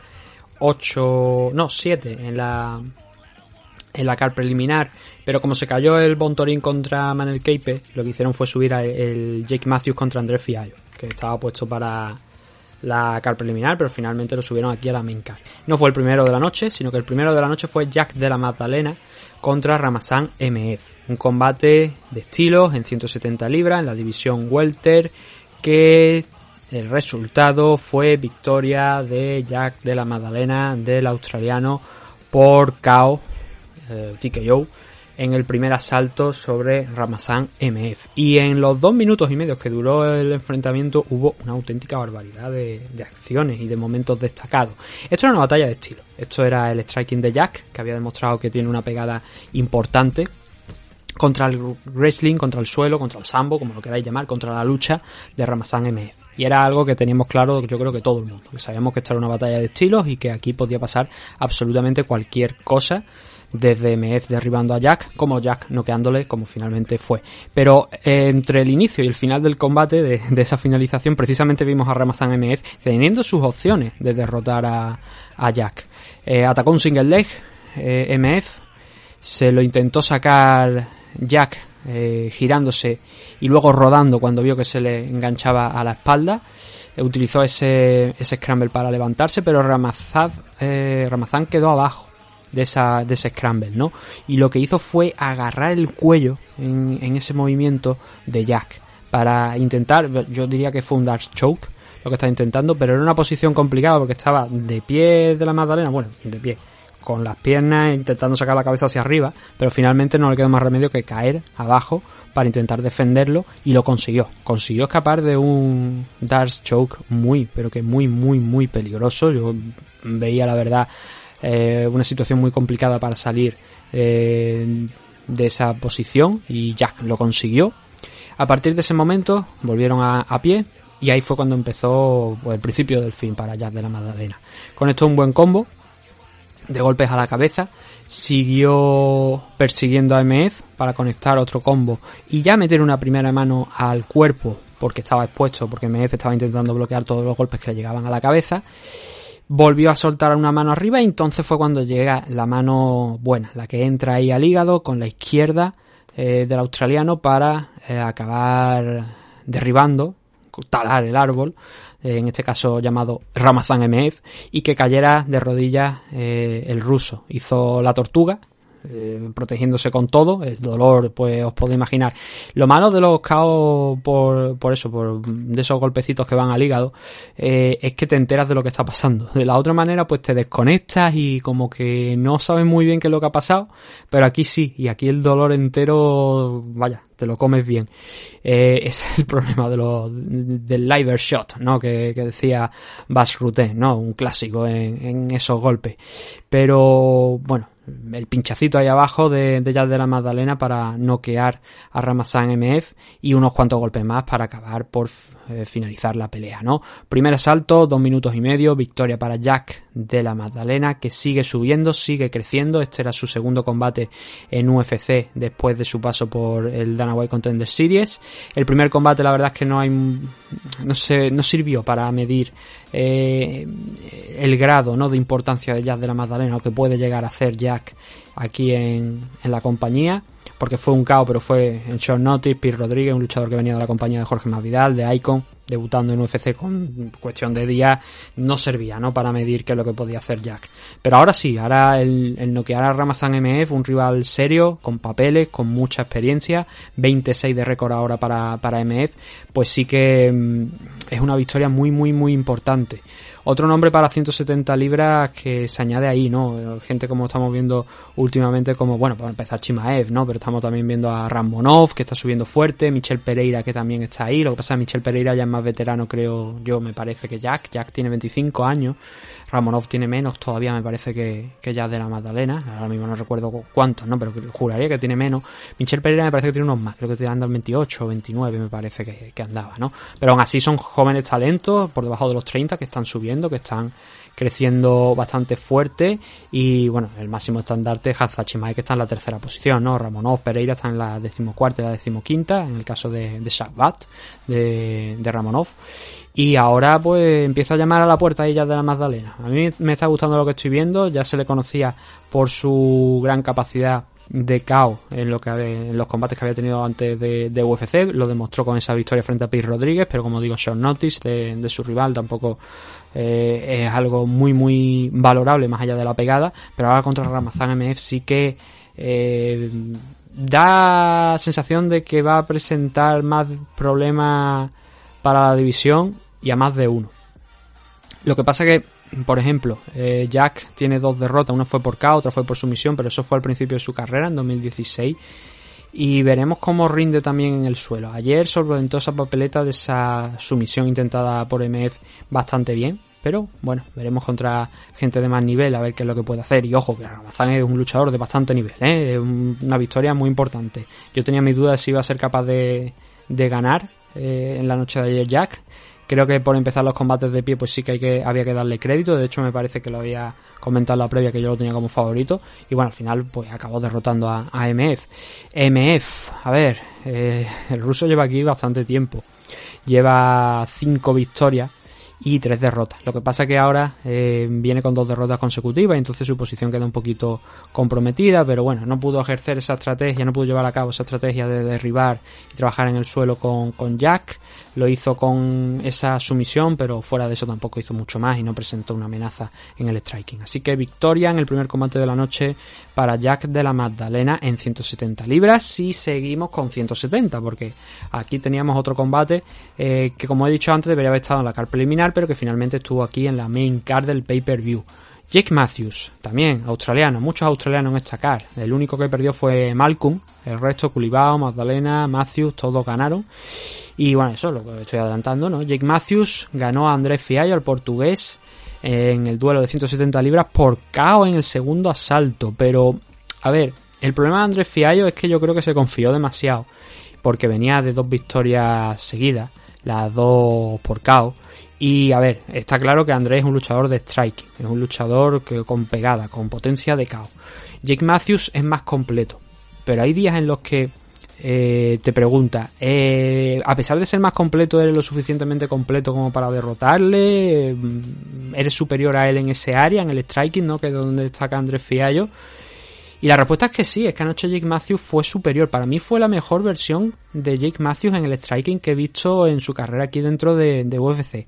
En la previa os comenté que para mí era uno de los grandes prospects hace años, que, era un luchador que había que tener bastante en cuenta, pero que al final, digamos que ha ido descarrilando un poquito el, el tren, ha sumado sus muchas victorias aquí dentro de la compañía sin ningún tipo de duda, pero incluso siendo joven, porque solamente tiene 27 años, como que se había ido un poquito al traste, ¿no? Eh, ya había encontrado la competencia dura y claro, ahí ya fue cuando se deshinchó un poquito, ¿no? Aún así sigue siendo un buen peleador y todavía joven, todavía con bastante por delante. Y a lo mejor esto lo puede utilizar de piedra angular para seguir creciendo Jake Matthew, porque, a ver, André no es que sea un rival tampoco del top 15 ni mucho menos, pero había que ganarle había que derrotarle. Y además hacerlo en su propio campo, en el striking, muy buena actuación de, de Jim Matthew. ¿Cómo ocurre esto? A ver, eh, Fiallo es un tío que te asfixia, que pero no por volumen de golpe, sino porque te empieza a encerrar, esa tensión de mm, me pesa la mano y como te enganche una soy capaz de desconectarte, de apagarte las luces. Y jugó mucho con eso en el día de ayer. Pero Jake Matthew mm, dio la sensación de no tenerle miedo, de ir, eh, a pesar de estar en muchas ocasiones muy cerca de la, de la pared de la jaula, el tipo iba mm, yendo con, con fiallo golpe a golpe, buscando sus momentos, sus oportunidades a la contra. Y esa es la clave, esa es la clave del enfrentamiento, las contras Hubo muy buenas contras de Jake Matthews en los primeros minutos de este primer asalto, que ahí mm, dejaron su marca alguna de ellas sobre Andrés Fiallo. Yo creo que lo, lo sorprendió en más de una ocasión, pero viendo que le estaba enganchando esas contras y que se estaban pasando los minutos ya, eh, Andrés optó por ir a los intercambios. Y, y, eso digamos que fue hasta peor, porque ahí estuvo incluso más fino que, que Andrés. Andrés, a ver, Andrés es un noqueador. Andrés es un tío que pega, bueno, te puede meter uppercuts, te puede meter hooks, te puede meter eh, varios golpes. Pero digamos que el tipo imprime mucha fuerza y poca técnica, no, no, muy poca técnica, pero sí que digamos que hay más fuerza que técnica en los golpes de, Andrés Fiallo, ¿no? Entonces digamos que Matthew se adaptó a eso y empezó a enganchar ahí algunas cuantas buenas manos en los intercambios que digamos que le ayudaron a conseguir el primer asalto, pero que la cosa iba ya cambiando, ¿eh? porque al final de este primer asalto, Fiallo en uno de esos intercambios conectó una, unas cuantas manos que hicieron que Jay retrocediese e incluso acabó cayendo de espalda, pero ya con la campana sobre, sobre ellos, ¿no? Ya había sonado la campana. Y claro, dejó esa sensación de, bueno, Matthews está peleando bien, Matthews está haciendo lo que tiene que hacer e incluso, bueno, no, no hubo suelo realmente aquí en este combate. Y, y está ganándole el asalto pero con la advertencia de Andrés de he despertado, como por otra parte ha hecho en los últimos combates que ha tenido, que tarda en despertar, pero cuando reacciona deja también el su marca, ¿no? Sobre, sobre los rivales. En este caso no lo suficiente, porque aquí en el primer asalto no pudo encontrar esas manos con las que sí vimos eh, en sus últimas peleas contra Cameron Van Camp y con Miguel Baeza, que los acabó noqueando. Y entonces entramos al segundo. Donde Jake Matthews pues seguía autoencerrándose, por decirlo de alguna manera, cerca de la pared, pero Fiallo no se atrevía a apretar el gatillo, lo tenía ahí en esa posición, pero le faltaba soltar las manos, porque esperaba mucho la reacción de Jake Matthews, esperaba que Jake Matthews fuera el que llevase las acciones, y eso no era así, porque mm, Matthews estaba tranquilo, Matthews estaba esperando que fuera él, el portugués, el que iniciase las acciones, no los movimientos ofensivos.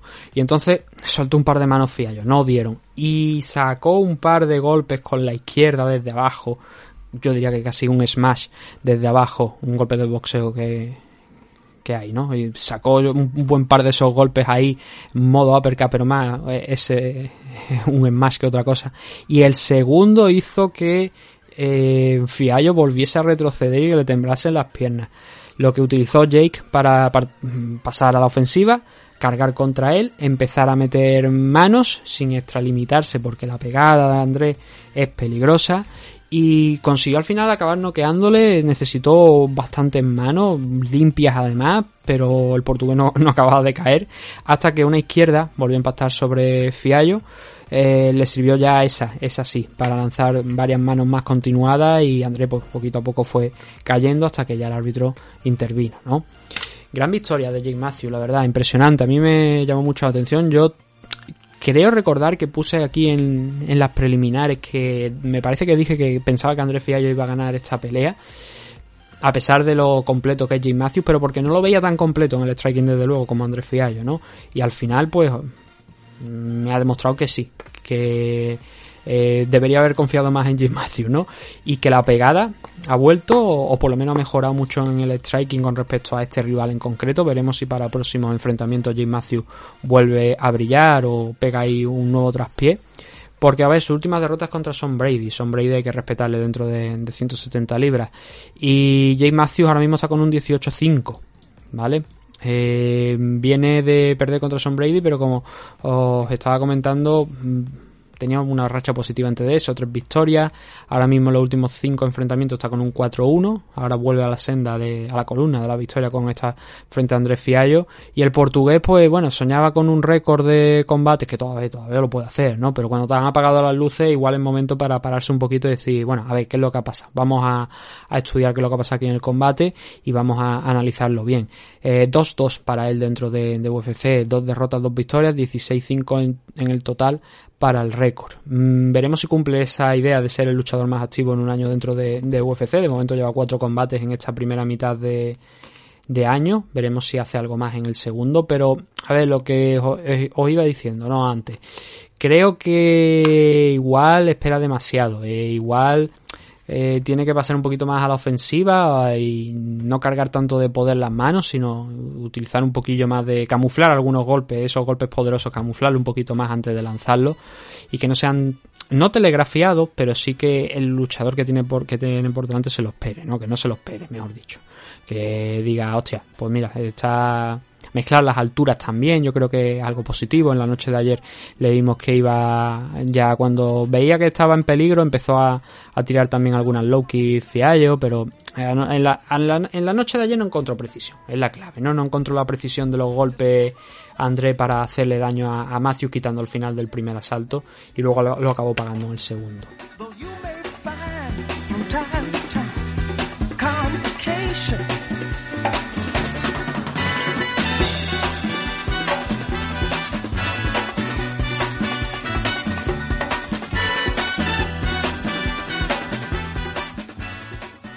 Siguiente combate es el que enfrentó la revancha. Y a ver, aquí hay mucho que hablar, así que me voy a permitir un segundito. Solamente unos segundos, ¿eh?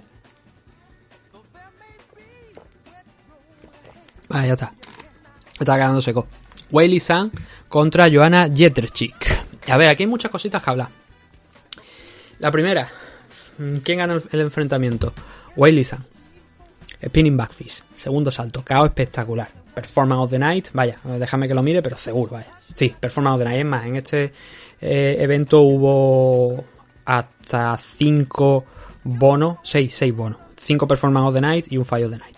Eh, fue una noche donde Dana White estuvo generoso. Y no tengo por aquí, ahora que, ahora que caigo, y que no sé si lo voy a encontrar, el, el tema de, de los bonos de cripto, o sea, de, la marca esta que sponsoriza a, UFC de criptomonedas y tal, y no sé si lo tengo eh, por aquí, los bonos de la noche de, de cripto o no, pero bueno, ah, da igual, tampoco es muy, no es muy relevante, no es muy importante eso.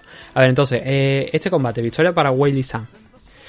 Espectacular, segundo asalto, ¿no? Pero el primero, mira, yo estaba viendo esta mañana y estaba escribiendo un tuit de lo que, literalmente lo que iba a escribir en ese tuit era lo que le acaba de hacer, o sea, lo que le hizo Joan, eh, San a Johanna en el primer asalto no se lo ha hecho nadie a Johanna en su carrera, absolutamente nadie, cero, nadie nunca le había hecho eso.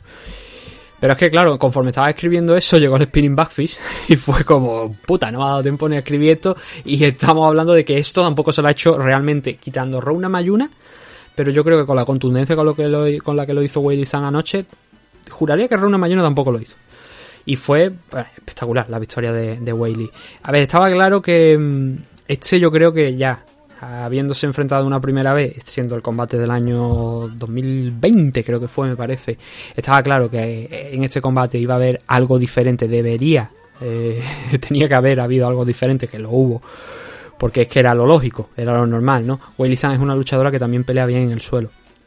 Y que encima está entrenando con Henry Sejudo. Que no para este camp, pero, o sea, para esta pelea, pero que sí que, mm, por lo que ha comentado, por lo que comentó anoche Henry, ya había dado una serie de instrucciones y a pesar de la distancia había preparado parte del combate con ella, de lo que era el game plan y le dijo, pues mira, vamos a hacer esto, esto, esto y esto. Solamente ellos dos saben qué es lo que, eh, lo que hablaron, ¿no? Pero eh, sí que se notó desde el primer momento. Joana es una tía que te mete un ritmo brutal, que es una de las cosas, de las claves de, de su carrera el presionar, el lanzar mucho, el ir a por ti, o sea, te agobia, te asfixia, te pones nervioso, no sabes qué hacer. Esta tía está lanzando eh, una relación de 3 a 1 o 4 a 1 y no sabes por dónde salir.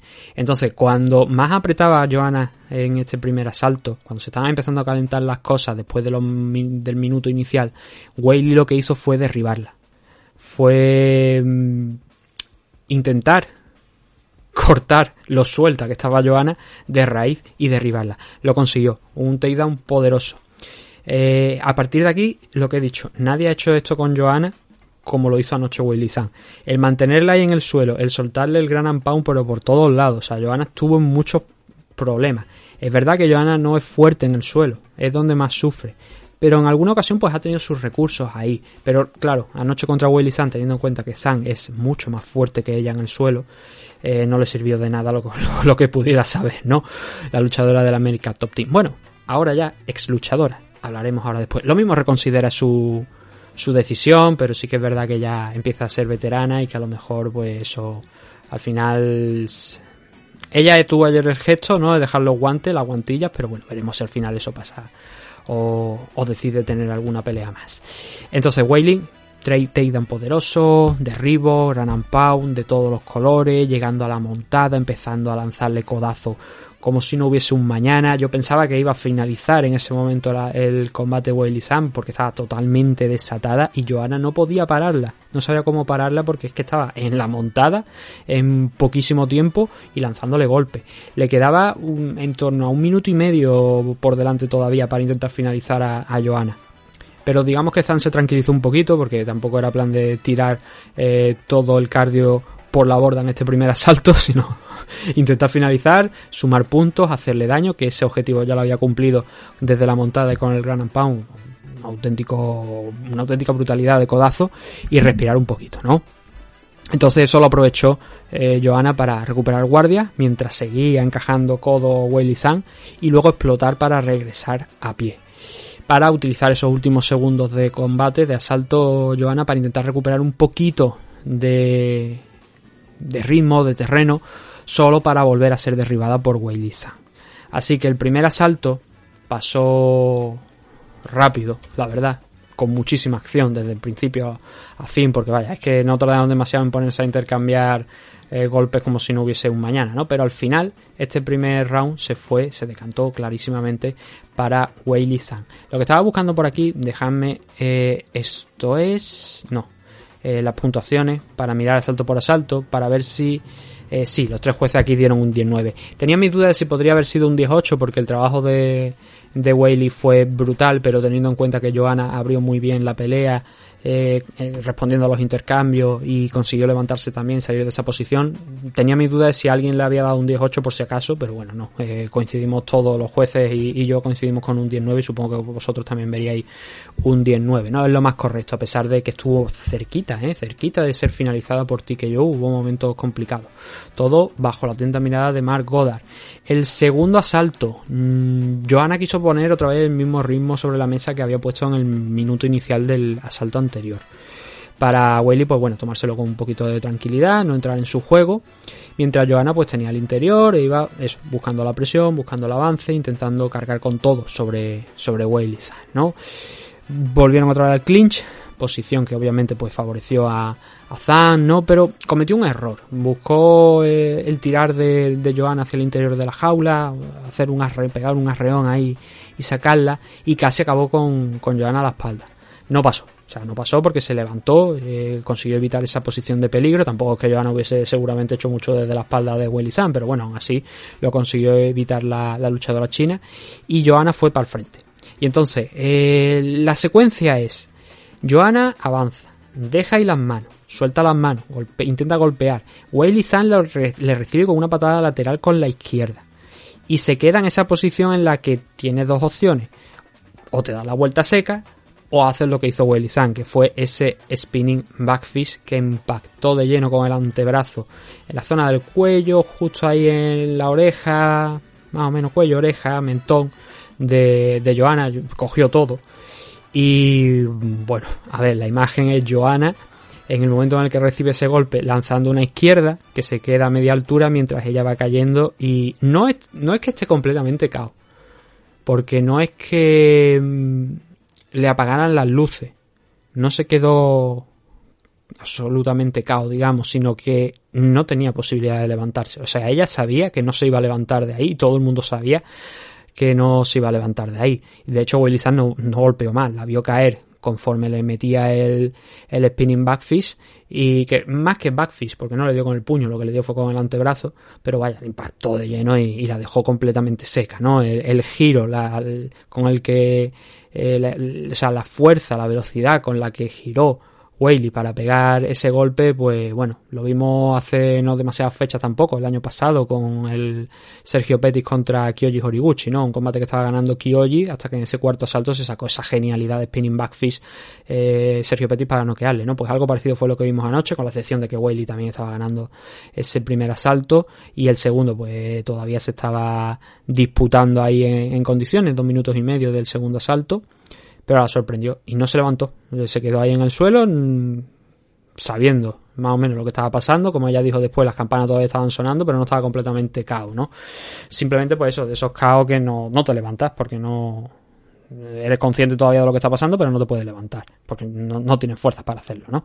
Así que Weili Zhang ganó este enfrentamiento de manera mucho más espectacular, desde luego. El primero fue por decisión y una decisión eh, discutida, cerradita, ¿eh? que acabó ganando la luchadora china, pero que le permitió, le sirvió para defender el título. Y ahora pues ha ganado con contundencia cerca de su casa, en Singapur, a Joanna Jedrzejczyk. Eh, vamos rapidito con Whaley y ahora nos metemos con Johanna porque es la gran protagonista más allá de esta victoria de Whaley San, ¿no? Whaley 22-3, eh, sus dos únicas derrotas aquí en UFC en unos son ocho combates, creo ya me parece, aquí dentro de UFC. Sus únicas derrotas han sido con Rona Mayunas y en ambos casos ha sido por el título, cuando era campeona y luego en el combate de revancha. Y Dana White dijo que de este enfrentamiento iba a salir la siguiente rival de, de Carla Esparza. Yo he escrito un tweet mm, en el que decía algo así como eh, si yo fuera Willy San, me hacía un NFT con el caos de ayer a Johanna y, o bueno, simplemente un GIF, no tiene que ser ni un NFT, lo digo porque esto es para, darle a ella todo el crédito del mundo porque es magnífico.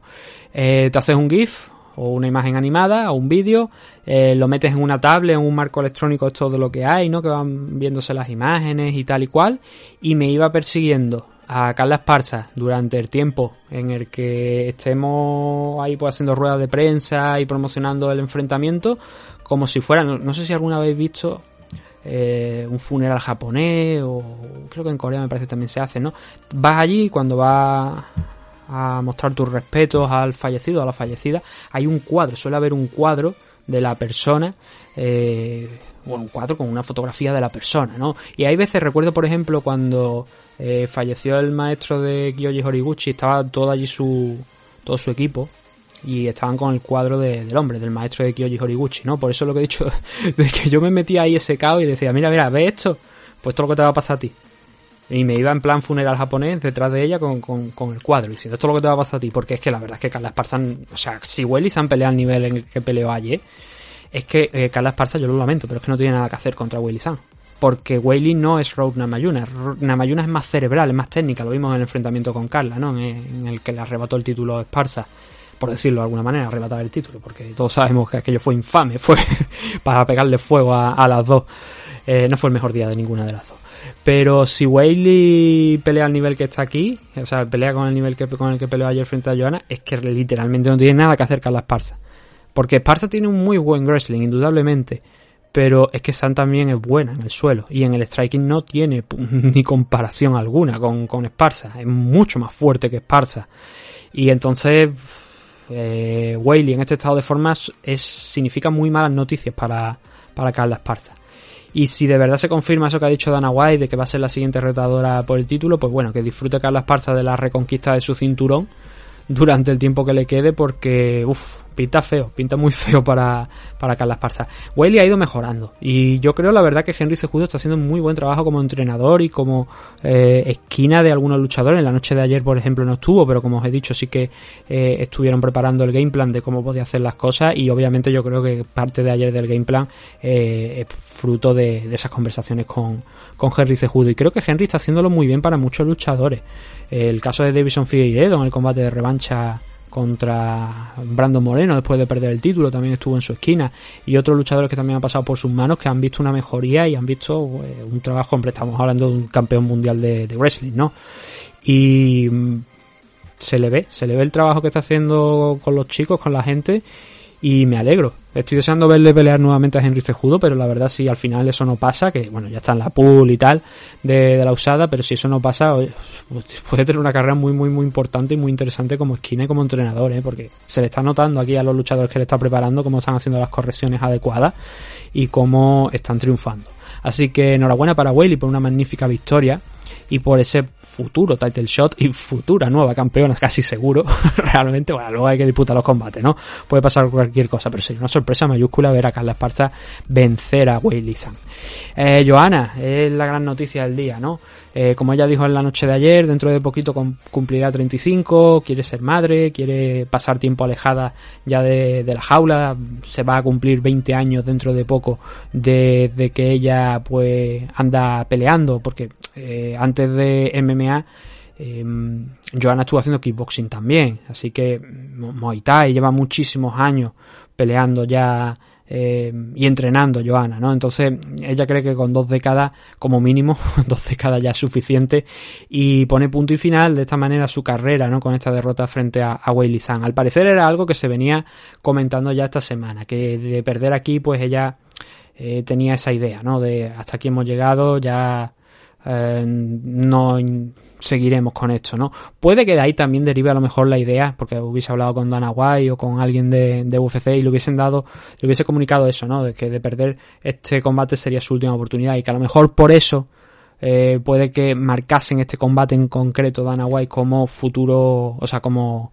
que la ganadora sería la siguiente contender al título de Carla Esparza. Puede que fuera por eso, porque a lo mejor intentara darle ahí un acceso rápido a Johanna al título porque Johanna, la verdad, derrotando a Willy San, yendo directamente a por el título, habría sido demasiado extraño, ¿no? Ha estado fuera de la órbita bastante tiempo. Este combate se celebra dos años después del último, en los que no había peleado Johanna. Entonces, claro, eh, habría sido extraño esa oportunidad por el título, ¿no? Por lo demás, pues, a ver, mm, no quiero tampoco hacer mucho, hablar mucho de, de Johanna en este eh, programa, porque entonces nos queda todavía por comentar cosas y podríamos estar hablando de Joana bastante tiempo, pero fue la primera realmente digamos así fuerte dentro de la división Strikeway porque estaba Carla Esparza y tal, pero luchadora que digamos esta ha sido la cara de la división, pocos nombres te vienen a la cabeza más allá de, de Joana. Porque vale, Rona Mayuna ha ganado el cinturón, pero realmente, mira cómo ha acabado la cosa, la cosa ¿no? Jessica Andrade también ganó el cinturón, Weili Zhang. Eh, pero no han establecido un legado como sí que ha establecido Joana. Y esa es la clave, ¿no? De todo, el legado. El cómo ha estado durante tantos años ahí Joana eh, peleando. Mm, como campeona a lo mejor no mucho, creo que fueron dos, tres años me parece lo que estuvo como campeona. Pero con una auténtica racha de victorias cada vez pues más interesantes contra rivales mejores, más complicadas. Y llegó hasta invicta después de ganar el cinturón, un total de 14 combates invicta hasta que llegó Rose Namayunas y le quitó ese cinturón, le arrebató ese cinturón por KO y luego en la revancha también. A partir de ahí digamos que empezó un poquito a, no a pegar tumbos, pero sí que empezó el declive de Rose Namayunas. Pelear contra Valentina Sechenko en una categoría que no es la suya y perder, yo no lo considero tampoco una mancha en su expediente, para nada, ¿no? Porque Valentina Sechenko es una luchadora que está por encima de la 115 sin ningún tipo de duda, que encima viene de 135, así que las cosas se complicaban mucho más para Joana en esa pelea que en cualquier pelea en, 115, ¿no? Pero fuera de eso, realmente las cuatro derrotas que ha tenido en la división Strikeway han sido dos contra Runa Mayuna, dos contra Weili Zhang. Ya está. Son las únicas derrotas junto con la de Valentina que ha tenido en su carrera. Y dejando un muy buen nivel en esa. En, el combate de revancha contra Rauna Mayuna dejó un buen nivel. En el combate contra Willy en el primero dejó un buen nivel. Pero bueno, se abrió la veda de derrotas con un KO se cierra la carrera profesional de Willy Zhang con un KO. Pero desde luego estamos hablando de una luchadora histórica, que sin ningún tipo de duda va a ser Hall of Famer, es que lo merece, es que si hay alguien que piense que no, que se baje del barco ahora mismo y que se vaya al carajo, pero al más cercano, vaya, al, carajo más cercano que encuentre que se vaya ahí y que ponga nada más, porque es que está bien claro que, que futura Hall of Famer y que va a ser uno de los grandes nombre de la, de la historia de las MMA. Ya lo es, pero seguramente dentro de unos cuantos años, cuando digamos, ah, pues mira, tú te acuerdas de Johanna, todo el mundo dirá, sí, cojones, Johanna, eh, Hall of Famer, sin ningún tipo de duda. ya digo, podríamos estar hablando mucho de, de Johanna. De hecho, Johanna se enfrentó a, a Carla Benítez, por decirlo alguna cosilla así. Carla Benítez, de hecho, se ha enfrentado, creo que me parece que a tres o cuatro campeonas de, de UFC o que han sido o que han estado en, en, UFC ha peleado contra Joana ha peleado, creo que fue contra Valentina, me parece, en kickboxing, si no recuerdo mal, o Muay Thai, creo que fue kickboxing, kickboxing. Eh, ha peleado también contra um, Weili San, que la noqueó Weili, eh, la dejó seca a Carla y ha peleado contra luchadores de mucho nivel también, bueno, Megumi Fuji y tal, pero bueno, ahora no estamos hablando de Carla Benito, estábamos hablando de, de Joana, ¿no? Pero es que hay veces que también, la verdad es que a Carla no se le reconoce todo lo que se le debería reconocer, es, Hall of Famer española, yo eh, Carla Benítez, porque joder, con toda la gente que con la que se ha batido y vale, derrotas, pero bueno, hay que estar ahí, hay que pelear y hay que intentarlo, ¿no? Y eso tiene su mérito, desde luego. Así que bueno, de Hall of Famer a Hall española, Carla Benítez, pues bueno, ahí lo vamos a dejar con este, este retiro de Joana Jedrzejczyk.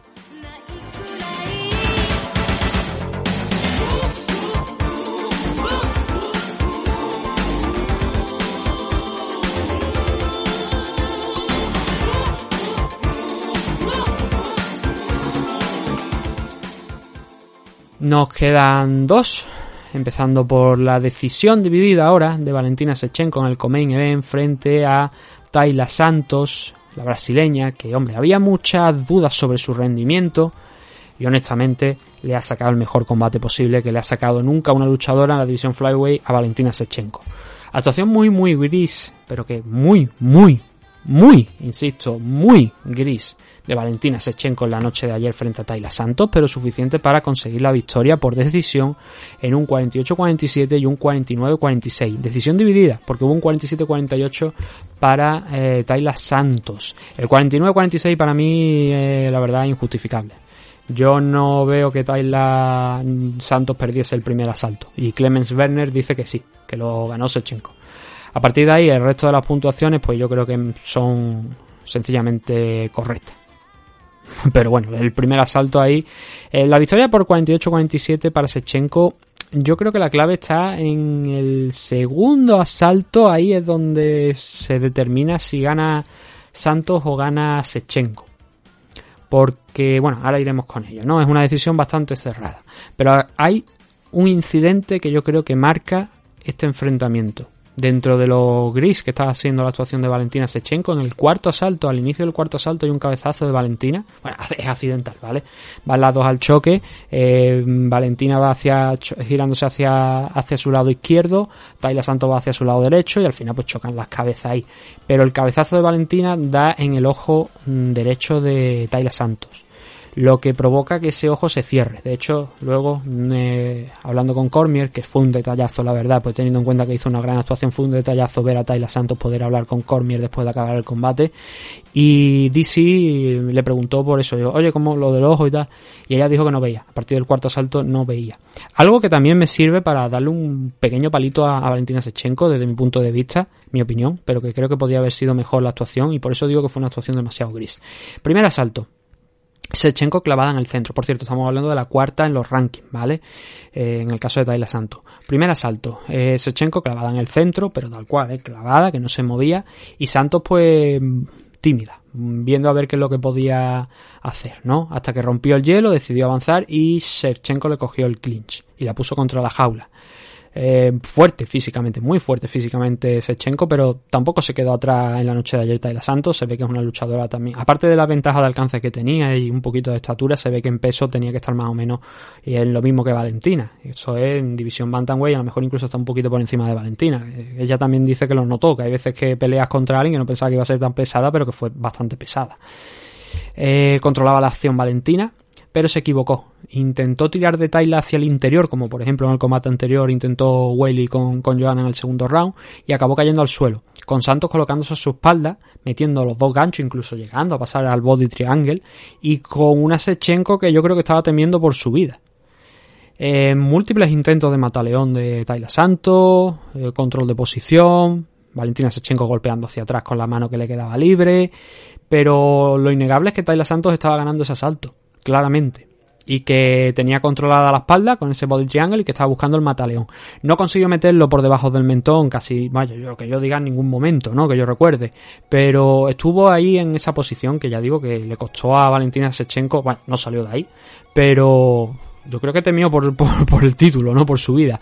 Así que saliendo del primer asalto, teníamos un 10-9 claramente para Santos, por eso no entiendo dónde Clemens Werner ha visto un 10-9 para Sechenko. Luego en el combate posterior, eh, el de Giri Prochaska contra em, Glover Teixeira también ha dado ahí una puntuación algo cuestionable, Clemens Werner. No sé, la verdad, es la primera vez que veo a este árbitro, o que recuerdo su nombre, arbitrar ha tenido que, que juzgar seguro combate. Eh, estoy mirando por aquí, tiene un combate de, de marzo en el UFC de Londres el, el Elise Reed contra Cory McKenna, que ese combate creo que lo, hizo bien, y luego ha estado arbitrando por aquí por Europa en KSW 69. Así que entiendo que este árbitro eh, muy probablemente sea de Europa, que no sea de, de Estados Unidos, sino que venga de, una comisión de Europa, porque no creo yo que vengan jueces de Estados Unidos a jugar aquí eh, KSW, sería extraño, ¿no? Entonces, no, la verdad es que no lo sé, no me, he molestado a investigar. Pero de luego aquí ese 19 a favor de Sechenko en el primer asalto es de juzgado de guardia. Segundo round, eh, Tayla, otra vez esperando. Valentina más activa que en el primer asalto, viendo lo que había pasado. Y esta, este viaje, este asalto, la que puso contra la jaula la otra fue Tayla Santos. Inició las acciones Sechenko, ¿vale? Pero la que la puso al final contra la jaula fue Tayla.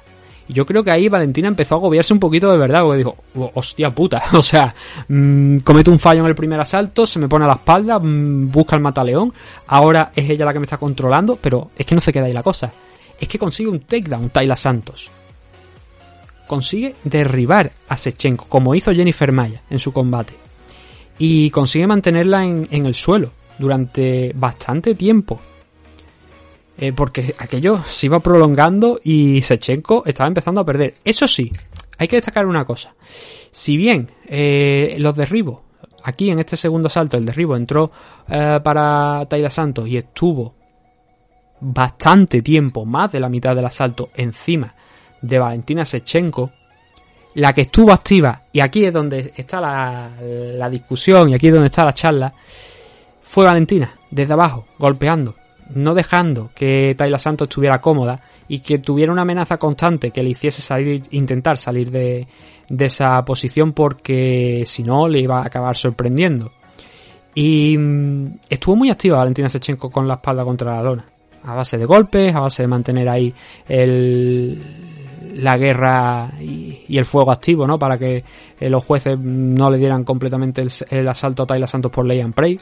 Y al final el que las levantó del suelo no fue mm, no fue que Tayla Santos se levantase o que Valentina las pulsase de la guardia, sino fue el propio Jason Herzog. Las levantó, quedaba 1.20. Valentina consiguió un buen throw, consiguió un buen takedown sobre Tayla Santos. Pero al rodar y rodar y rodar, Tayla acabó nuevamente por encima al final de este asalto. Entonces aquí la cuestión para juzgarlo es, a ver, hay un takedown por parte de cada una. Hay control por parte de Tayla Santos. Pero en golpe, y en golpe, y en ese gran unpound. ¿Existe gran unpound de Tayla Santos? Bueno, vámonos a la cifra de, de golpes totales y aquí lo vamos a, a dilucidar. Valentina Sechenko, 64 golpes. No significativo, ¿eh? 64 golpes en total. Y Tayla Santos, 31 golpes. El doble de golpes para Valentina Sechenko en el suelo que de Tayla Santos. Suelo, eh, clinch, eh, contra la jaula. En definitiva, golpes. Entonces, esto lo que nos muestra es que Valentina Sechenko estuvo mucho más activa en temas de golpe que Tayla Santos. Que estuvo en control por mayor tiempo. Pero, volvemos a decir, ¿quién hizo más por intentar contribuir a la finalización, a acabar con el combate? ¿Valentina Sechenko o Tayla Santos? A ver, realmente ninguna porque los golpes de Valentina no llevaban peligro. Pero ¿quién estuvo más activa? ¿Quién estuvo haciendo más, intentando apilar más daño, sumar más daño? Valentina. Entonces, en este caso, en este caso, la decisión se puede ir para Tayla Santos. ¿Vale? Se puede ir para Tayla Santos, sí. Pero creo que lo correcto es dárselo a Valentina, porque, como hemos dicho muchas veces, no es el takedown, es lo que haces con el takedown. Howard Hughes, Clemens Werner, en este caso le dan los dos el asalto a Valentina Sechenko. Solamente David Lezavi le da el segundo asalto a Tayla Santos. David, para dejarlo bien clarito, es el que le da la victoria a Tayla y le da los tres primeros asaltos, ¿vale? Este segundo, a ver, después, en los últimos asaltos, yo creo que Valentina Sechenko mm, tenía que actuar. O sea, eh, no podía sentarse a esperar y a decir, hago poquito, gano el asalto y he ganado el combate. No, porque este segundo asalto es dudoso. Es dudoso, pero creo, insisto, que gana el round la persona correcta por lo que os estoy diciendo. Los golpes que no hacen mucho daño, pero que la mantienen en la pelea, que la mantienen activa. Si Tayla hubiese estado soltando Gran Pound y hubiese estado metiendo golpes en el clinch y hubiese, se hubiese mostrado activa, habría ganado este asalto y al final habría ganado la pelea. Porque nos vamos con el tercero y en el tercero Santo, pues bueno, nuevamente, solamente Jennifer Maya había conseguido derribar en 125 libras a, a Valentina Sechenko, pero Tayla Santos lo vuelve a conseguir, vuelve a derribar. Valentina ya estaba mejorando en el striking, se estaba mostrando un pelín más fuerte y, e incluso llegó a derribar, la verdad, aquí a, a Tayla Santos y no sé por qué eso no está registrado. De hecho, le ponen un takedown en las estadísticas a Valentina Sechenko, pero lo ponen como fallido. Pero Valentina sí que derriba a Tayla Santos, la coge en el clinch, empiezan a, forcejear, a recorrer prácticamente casi toda la jaula y acaba derribándola, pero Tayla Santos se levanta muy rápido. Vuelvan a intercambiar posiciones en el clinch, eh, Tayla mostrándose pues más fuerte y desde esa posición del clinch contra la pared. Volvió a sumar un nuevo takedown Tayla Santos. Volvió a tener la espalda de Valentina Sechenko, consiguiendo asegurar la posición. Cerrando el body triangle, apretando, pero nuevamente, al igual que en el primer asalto, por debajo del mentón.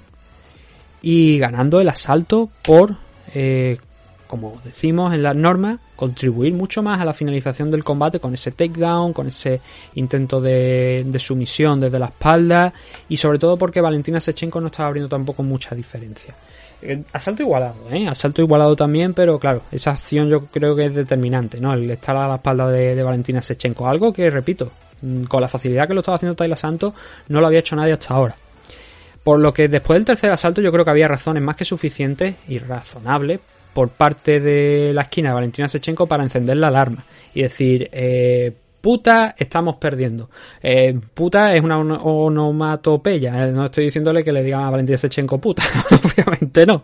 Por si acaso, que hay que explicarlo todo. Es como lo de puta, cofertón. Pues exactamente. Mierda, estamos perdiendo, si lo preferís.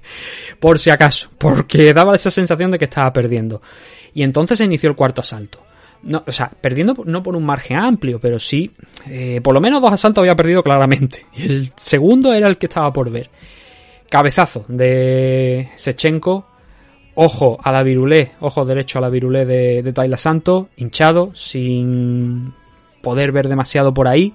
Y digamos que Tayla Santos ahí dio ya un pasito atrás. Se vino no muy abajo, pero sí que dio un pasito atrás y se limitó a dejar que Valentina Sechenko pues viniese a ella, eh, buscando aprovechar esas oportunidades Tayla Santos, pero sin hacer tampoco ni una ni otra grandes excesos en, en, la estrategia. Pero eso sí, con Valentina Sechenko consiguiendo los mejores golpes de todo el combate en su favor, quiero decir, ¿no?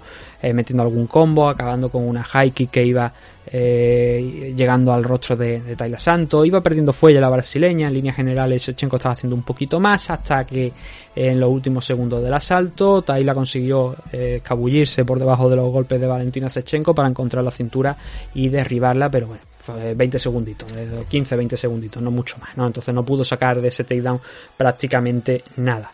El cuarto salto, especialmente por golpes significativos, se puede decir que ha sido que fue para Valentina Sechenko, sin mucho tiempo para Taylor Santos en ese takedown, quizás con algo más de tiempo a lo mejor podría haber llegado a ganar el asalto, pero por golpes significativos, por presión, por esas sensaciones de estar más fuerte en este asalto que, la, que su rival, eso sí que es para Valentina Sechenko, ¿no? Ojo cerrado, tiene que entrar incluso el médico a revisar ese ojo derecho de Tayla Santos para ver si estaba en condiciones.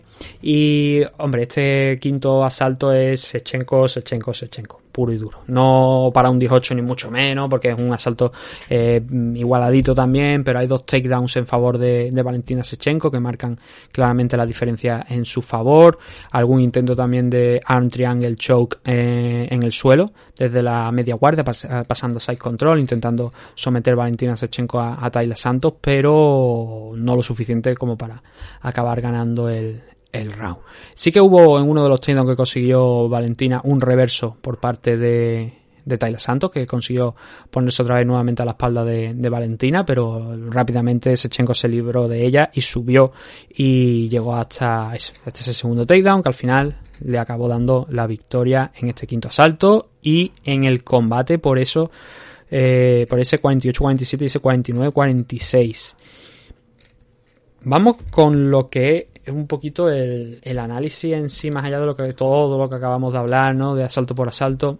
A ver, yo aquí tengo un problema grande, y es que os lo he dicho al principio, creo que es un combate muy gris de Valentina Sechenko. Creo que se vio sorprendida por el peso, y ella, bueno, ella misma lo ha reconocido, por el peso, por el tamaño de, de Tayla Santos. Que Tayla, hay que decir que yo tenía mis muchas dudas sobre qué es lo que podía ofrecer en este enfrentamiento, porque a UFC entró con un 14 o 15-0, pero habiendo hecho su último combate contra una luchadora que tenía solamente una pelea profesional, y era como, pues muy bien. Pero sí que es verdad que aquí en UFC, donde después de lo de ayer tiene, creo que son, me parece, cuatro victorias y dos derrotas, si, no recuerdo mal, déjame que lo mire porque no quiero dar el dato erróneo. Eh, sí, cuatro victorias y dos derrotas. Pero en esas cuatro victorias ha ido a más. Ha ido demostrando que pertenecía a la división y que después del combate de anoche está claro que pertenece al top 5 con una muy buena actuación frente a, Valentina Sechenko.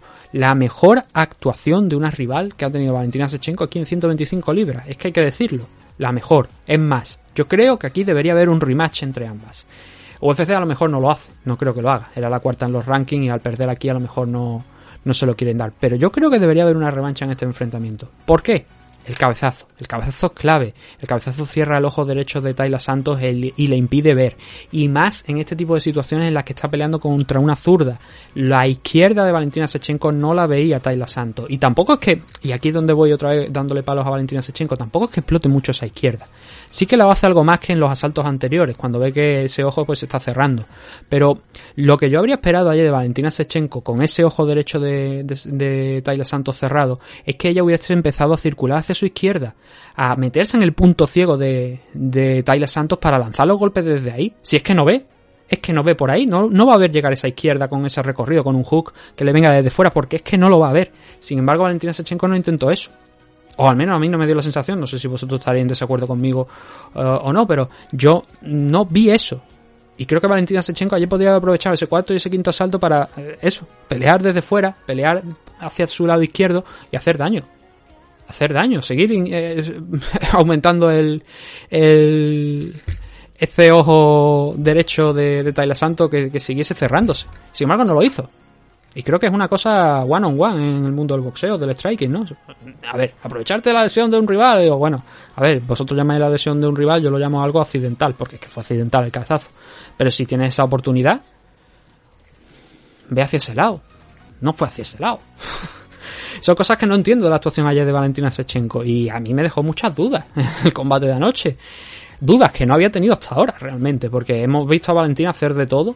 Eh, perder algún asalto contra alguna rival al principio en 125 libras, pero después solamente contra Jennifer Maya. Y es que ayer tranquilamente podía haber llegado a perder tres asaltos. El segundo es discutible, pero el segundo yo se lo doy a Valentina por eso, por haberse mostrado más activa y, y haber intentado hacer daño, pero fue un combate horroroso por parte de Valentina Sechenko. Y creo que ella dice luego en la rueda, en la conversación con Daniel Cormier, dice, no, no, a ver, que a mí que me echen lo que sea, Bantamweight, Flyway, yo estoy aquí preparada para todo. Y, pues, enfréntate otra vez contra Tayla Santos, entonces si estás preparada para todo cuando sean ese ojo. Porque creo que el combate podría haber sido francamente diferente si no hubiese habido ese ese golpe, ese cabezazo accidental en el ojo de Tayla y no se hubiese cerrado. Creo que podría haber sido diferente. No mucho más tampoco de lo que estaba haciendo, ¿no? Pero a lo mejor Tayla se... Podemos llegar a entender que se vino un poquito abajo después del golpe. Y fue una pena, porque ya digo, me ha gustado mucho, no tenía mucha confianza en ella, habiendo visto sus combates anteriores, la victoria que obviamente más, más me impresionó fue la de Joan Wood pero mm, no esperaba la verdad nada de, de Tayla en esta pelea. Yo creo que durante muchos minutos hubo gente que estaba diciendo, puta, me voy a llevar un montonazo de dinero porque le he metido ahí una combinada a Tayla Santo, que creo que lo estaban pagando 5.50 o así. Y alguien se podría llevar mucho dinero, pero al final, pues los jueces determinaron que no, determinaron que Valentina Sechenko ganó este combate. Y creo que es la decisión adecuada, ¿eh? Yo ahí no, yo creo que es la decisión adecuada, pero que sí que es verdad que nada bueno, la verdad, este enfrentamiento. Entonces yo ya me he manifestado ahora. Yo he dicho que el siguiente combate para Valentina Sechenko debería ser de nuevo Tayla Santo cuando esté recuperada. Fuera de esas opciones que, mm, la verdad, cositas más realistas creo que hay. Eh, está por ahí en el horizonte un Alexa Grasso contra Vivian Araujo, creo que es. La ganadora de ese enfrentamiento podría ser la siguiente retadora al título de Valentina Sechenko si quiere mantenerse en 125, si quiere subir a 135. Me resultaría extraño ¿no? que le fuesen a dar directamente a la ganadora de la Amanda Nunes contra Juliana Peña, pero podría llegar a pasar, ¿no? Porque si tú subes, tienen que garantizarte algo, si no, ¿para qué vas a subir? Te quedas aquí eh, venciendo combates contra gente que no a priori estaban a tu nivel, pero que en el caso de Taylor Santos sí que lo llegó a estar. Y poquito más, ¿no? Eh, ¿Qué, va a hacer, no? Eh, y luego también está por ahí el canal de Chukayan contra Manon Fiorot a final de... Que todavía no ha anunciado oficialmente, pero que se supone que se va a celebrar a final de verano en Francia. De ahí, de alguno de esos dos combates, está, estoy seguro, estoy convencido de que saldrá la siguiente retadora si no le dan eh, esa opción de rematch, que yo creo que se la ganó después de la actuación de ayer, para Tayla Santos. Por parte de Santos, se queda con ese 19-2 y a ver, a esperar, ¿no? Lo mismo vale para uno que para, para otra, ¿no? Eh, yo creo que debería tener un rematch, pero que no, pues a ver. Lauren Murphy, Jessica Andrade, son las rivales que tiene que, que enfrentar ahora, ¿no? Si consigue derrotar a una de las dos, un title shot nuevamente sería razonable, ¿no? Pero bueno, al menos conservar esa posición dentro del top 5. Creo que debería ser ahora el objetivo principal de, de Santos más que mirar al title shot, porque ahora, como ella ha dicho, todavía joven, tiene, a ver cuántos años tenía Tyler. Tyler tenía 28 años y es una luchadora joven eh, todavía, ¿no? Y que ella lo ha dicho, Mm, voy a volver a pelear por el cinturón. Desde luego, con actuaciones como la de ayer es bastante factible que pelee por el cinturón.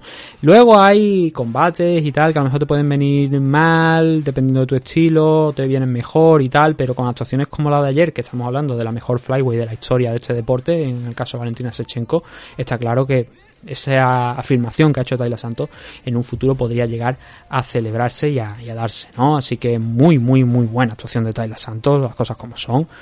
Y Sechenko, bueno, lo dicho, bastante gris.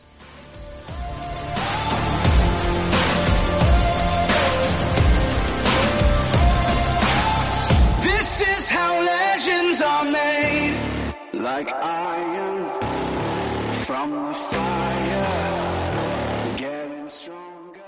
Main event de la noche. Ya por fin, en el último combate de la noche tuvimos a eh, Jiri Prochaska frente a Robert Teixeira, el campeón de la división Light Heavyweight. Eh, la primera hostia en la frente. ¿Qué pasó aquí? Eh, Jiri Prochaska derrotó a Glover Teixeira, se proclamó nuevo campeón de la división Light Heavyweight de UFC en el quinto asalto por sumisión. Y mira que habíamos hablado de, porque es que era la realidad, del altísimo porcentaje de victorias por KO de Jiri Prochaska. Estaba en un total de 20, ¿cuántas era? 20 y tanta, 25 para ser exacto, las la victorias por KO de Jiri Prochaska. Y sin embargo tuvo que recurrir a un mataleón en el último asalto para ganar el combate. Mm, yo no recuerdo honestamente cuándo fue la última vez, si es que lo he llegado a ver, porque yo la primera vez que vi a, a Prochaska fue en Rising y mm, no sé yo si yo juraría que no, que desde ese entonces, desde el primer combate que le vi en Rising, no había sometido a nadie, al contrario, o lo había noqueado o había llegado a una decisión, pero no había noqueado absolutamente a. O sea, no había finalizado por sumisión a, a nadie, que yo recuerde. Y, y, fíjate tú lo que son las cosas, un combate que ayer, que estaba perdiendo, que porque de haber llegado a esta decisión habría perdido, consiguió la victoria a 30 segundos del final con ese mataleón. Mm, bueno, vamos a empezar a hablar de lo que ocurrió en sí en el enfrentamiento, porque aquí también tengo yo mis duditas de cómo puntuaron los de los jueces el segundo round también, nuevamente el segundo asalto, ¿no? Vuelve a la polémica. Giri es Giri, y Giri todo el mundo sabemos cómo pelea. Pelea con una stand muy abajo, muy abajo, sacando las manos desde muy abajo, con mucho movimiento, muchas fintas. Claro, el beneficio de sacar los golpes desde abajo es que tu rival tampoco prevé mucho eh, por dónde van a venir esas manos, ¿no? Porque las sacas desde una posición en la que no estás atento ahí, no estás mirando las manos de abajo del rival porque no es lo normal, ¿no? Eso facilita el trabajo de Jiri Prochaska, pero al mismo tiempo es esa estrategia de eh, mucho riesgo, pero mucho beneficio también, ¿no? Si te funciona la, jugada. El caso, por ejemplo, de Anderson Silva, ¿no? Entonces, eh, Jiri juega mucho con fuego. Y en la noche de ayer estuvo jugando con fuego durante bastante tiempo. Pero en el primer asalto no se dieron esas situaciones de ganancia eh, reales, en la parte final sí, pero digamos que el primer asalto eh, Teixeira hizo lo que tenía que hacer, que era derribar a, a Prochaska, que es donde Giri es un poquito más débil, e intentar trabajar con él en esa posición. Y lo hizo, lo logró. Quedaban pues en torno a 3 minutos, 40 segundos, 50 segundos todavía de asalto cuando Glover consiguió derribarle por primera vez. Eh, ya os he hablado en alguna ocasión de aquel combate contra Carl Albrechtson donde Jiri Prochaska se levantó como si no fuese Carl Albrechtson un tío que pesa más de 205 libras. Se lo quitó encima, lo echó para un lado y dice, venga, niño, al estilo de Riley, que te voy a noquear. Y lo acabó noqueando eh, en los momentos posteriores a levantarse. Y claro, eso lo volvió a hacer aquí Jiri Prochaska. No no noquear a Glover ¿no? Pero sí el levantarse, eh, el por lo menos conseguir sacar de esa posición a, Glover, que le costó esfuerzo, pero al final consiguió retenerlo en el suelo. Giri escalando la pared con, los pies, explotó desde esa posición, eh, se dio la vuelta, eh, se levantó y empezó otra vez a pelear en standing, donde iba ganando cada vez un poquito de más terreno.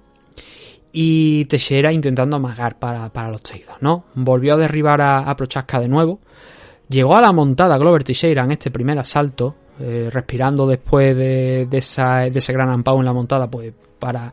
A ver, yo creo que uno de los, entre comillas, errores de Glover Teixeira la noche de ayer, eh, y era una de las cosas que, por su parte, eh, a mí me interesaba ver en este combate, era el cardio, porque es un hombre de 42 años, porque Giri Prochaska le gusta pelear con un ritmo alto y Teixeira ayer, no sé si considera los fallos o no, pero peleó en el ritmo de, de Giri Prochaska. Y hubo momentos en algunos asaltos que parecía que lo estaba pagando, pero que luego, oye, hay que reconocerle que, que acabó muy bien y que de haber llegado ese quinto asalto al, al, final y haber llegado a decisión, habría ganado el combate con Glover Teixeira. Estoy convencido de que lo habría ganado. Por un 48-47 en mi caso, pero lo habría ganado.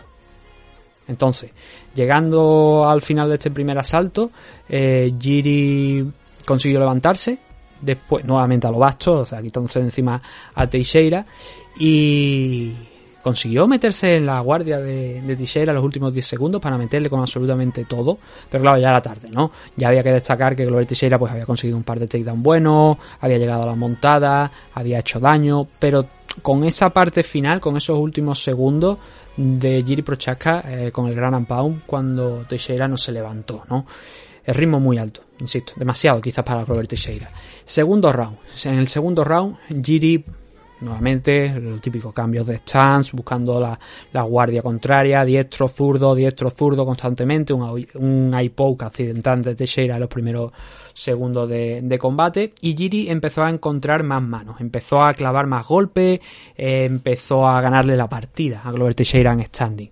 Le metió un rodillazo volador, empezó a asfixiar a, a Teixeira obligándole a buscar el suelo para capear un poquito el, el temporal.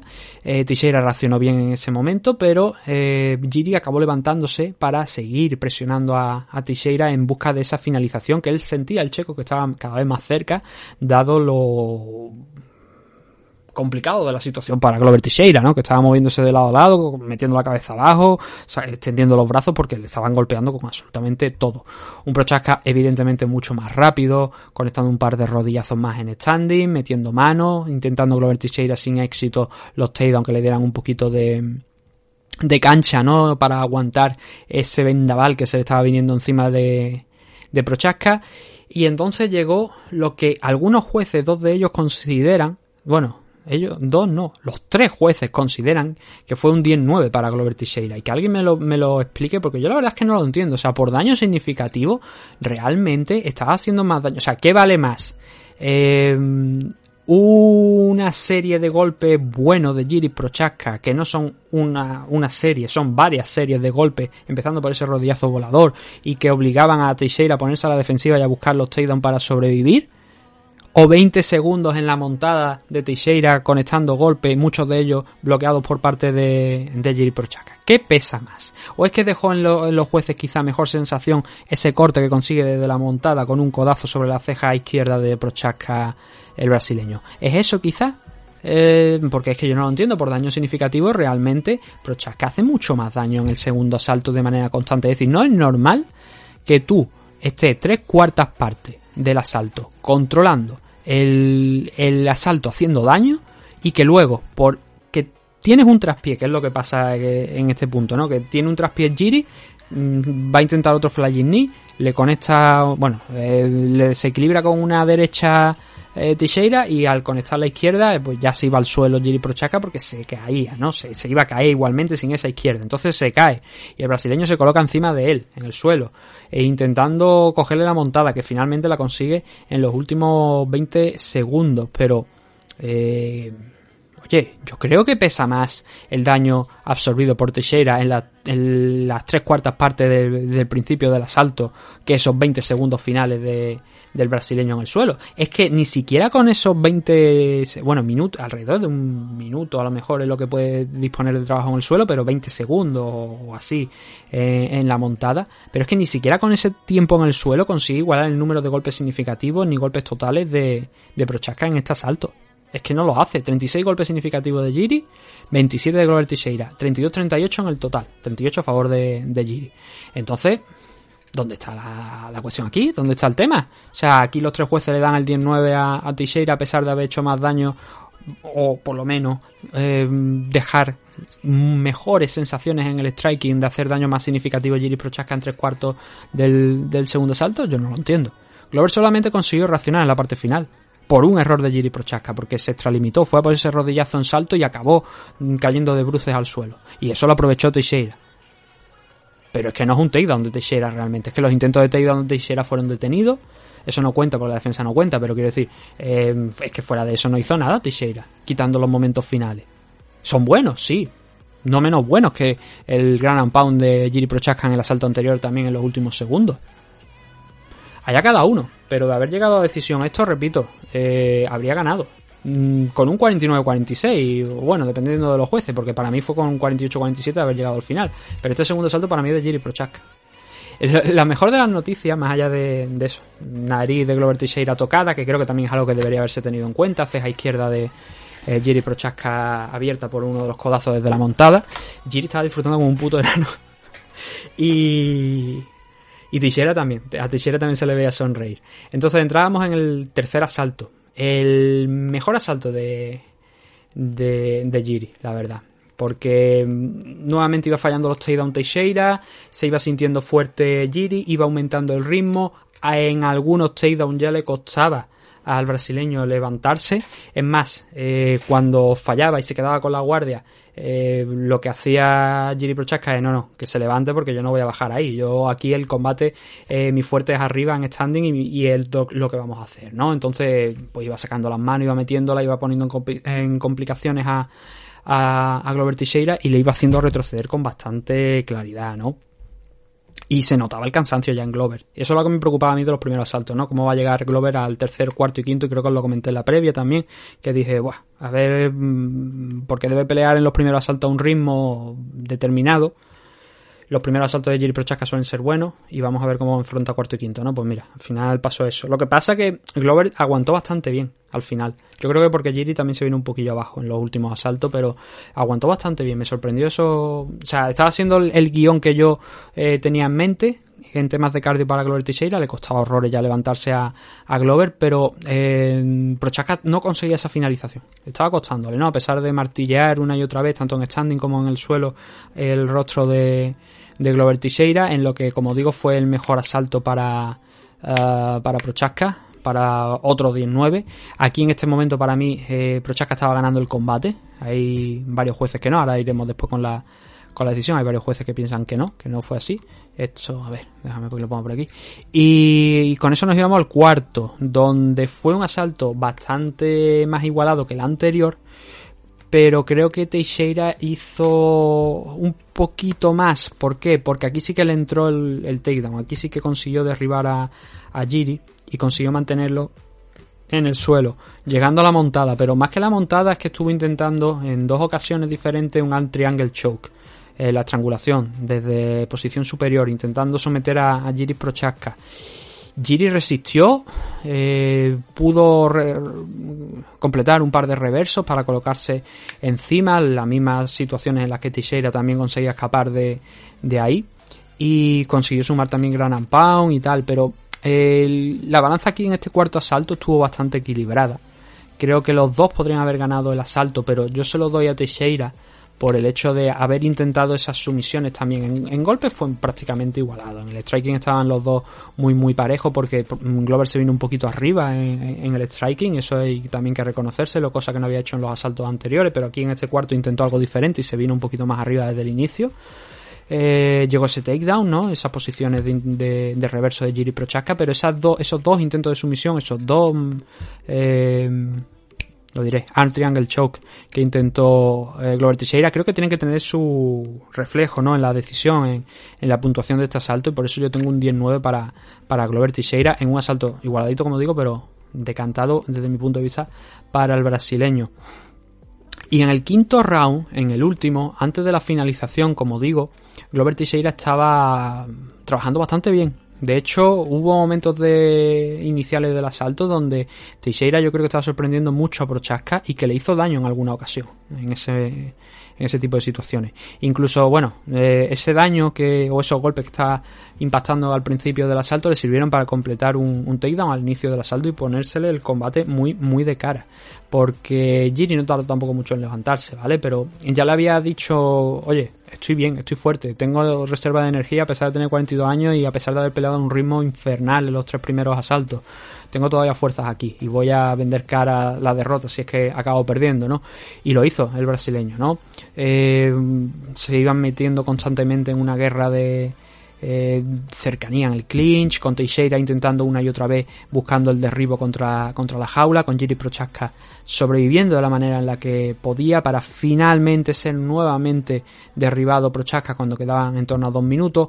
Eh, full mount de Glover Teixeira a partir de ahí, Prochaska nuevamente, al igual que en el primer asalto, escalando con la pared, la, o sea, con las piernas la, pared de la jaula para buscar el darse la vuelta, consiguiéndolo, Giri pasando a side control, después del reverso, poniéndose en crucifix, todavía quedaban 40 segundos atacando desde el lateral porque se salió Glover Teixeira desde esa posición del crucifix, atacando el mataleón desde esa posición Giri Prochaska que no necesitó siquiera, es que repito, no necesitó siquiera meter ninguno de los dos ganchos, ninguna de las dos piernas, desde esa posición lateral cerró el mataleón y puso punto y final al combate. En, a ver, no hay un plano realmente en la televisión, en la retransmisión, que se vea exactamente el momento en el que tapea Glover Teixeira o cómo están colocados los brazos de Giri Prochaska, porque es que no había claridad en las imágenes, ninguna de los planos, no sé si luego habría uno, pero por lo menos en directo no llegó a haber ningún plano eh, donde se viese bien la sumisión de, de Prochaska, pero sí que estaba claro que era un mataleón, que estaba cerrando el Real Naked Choke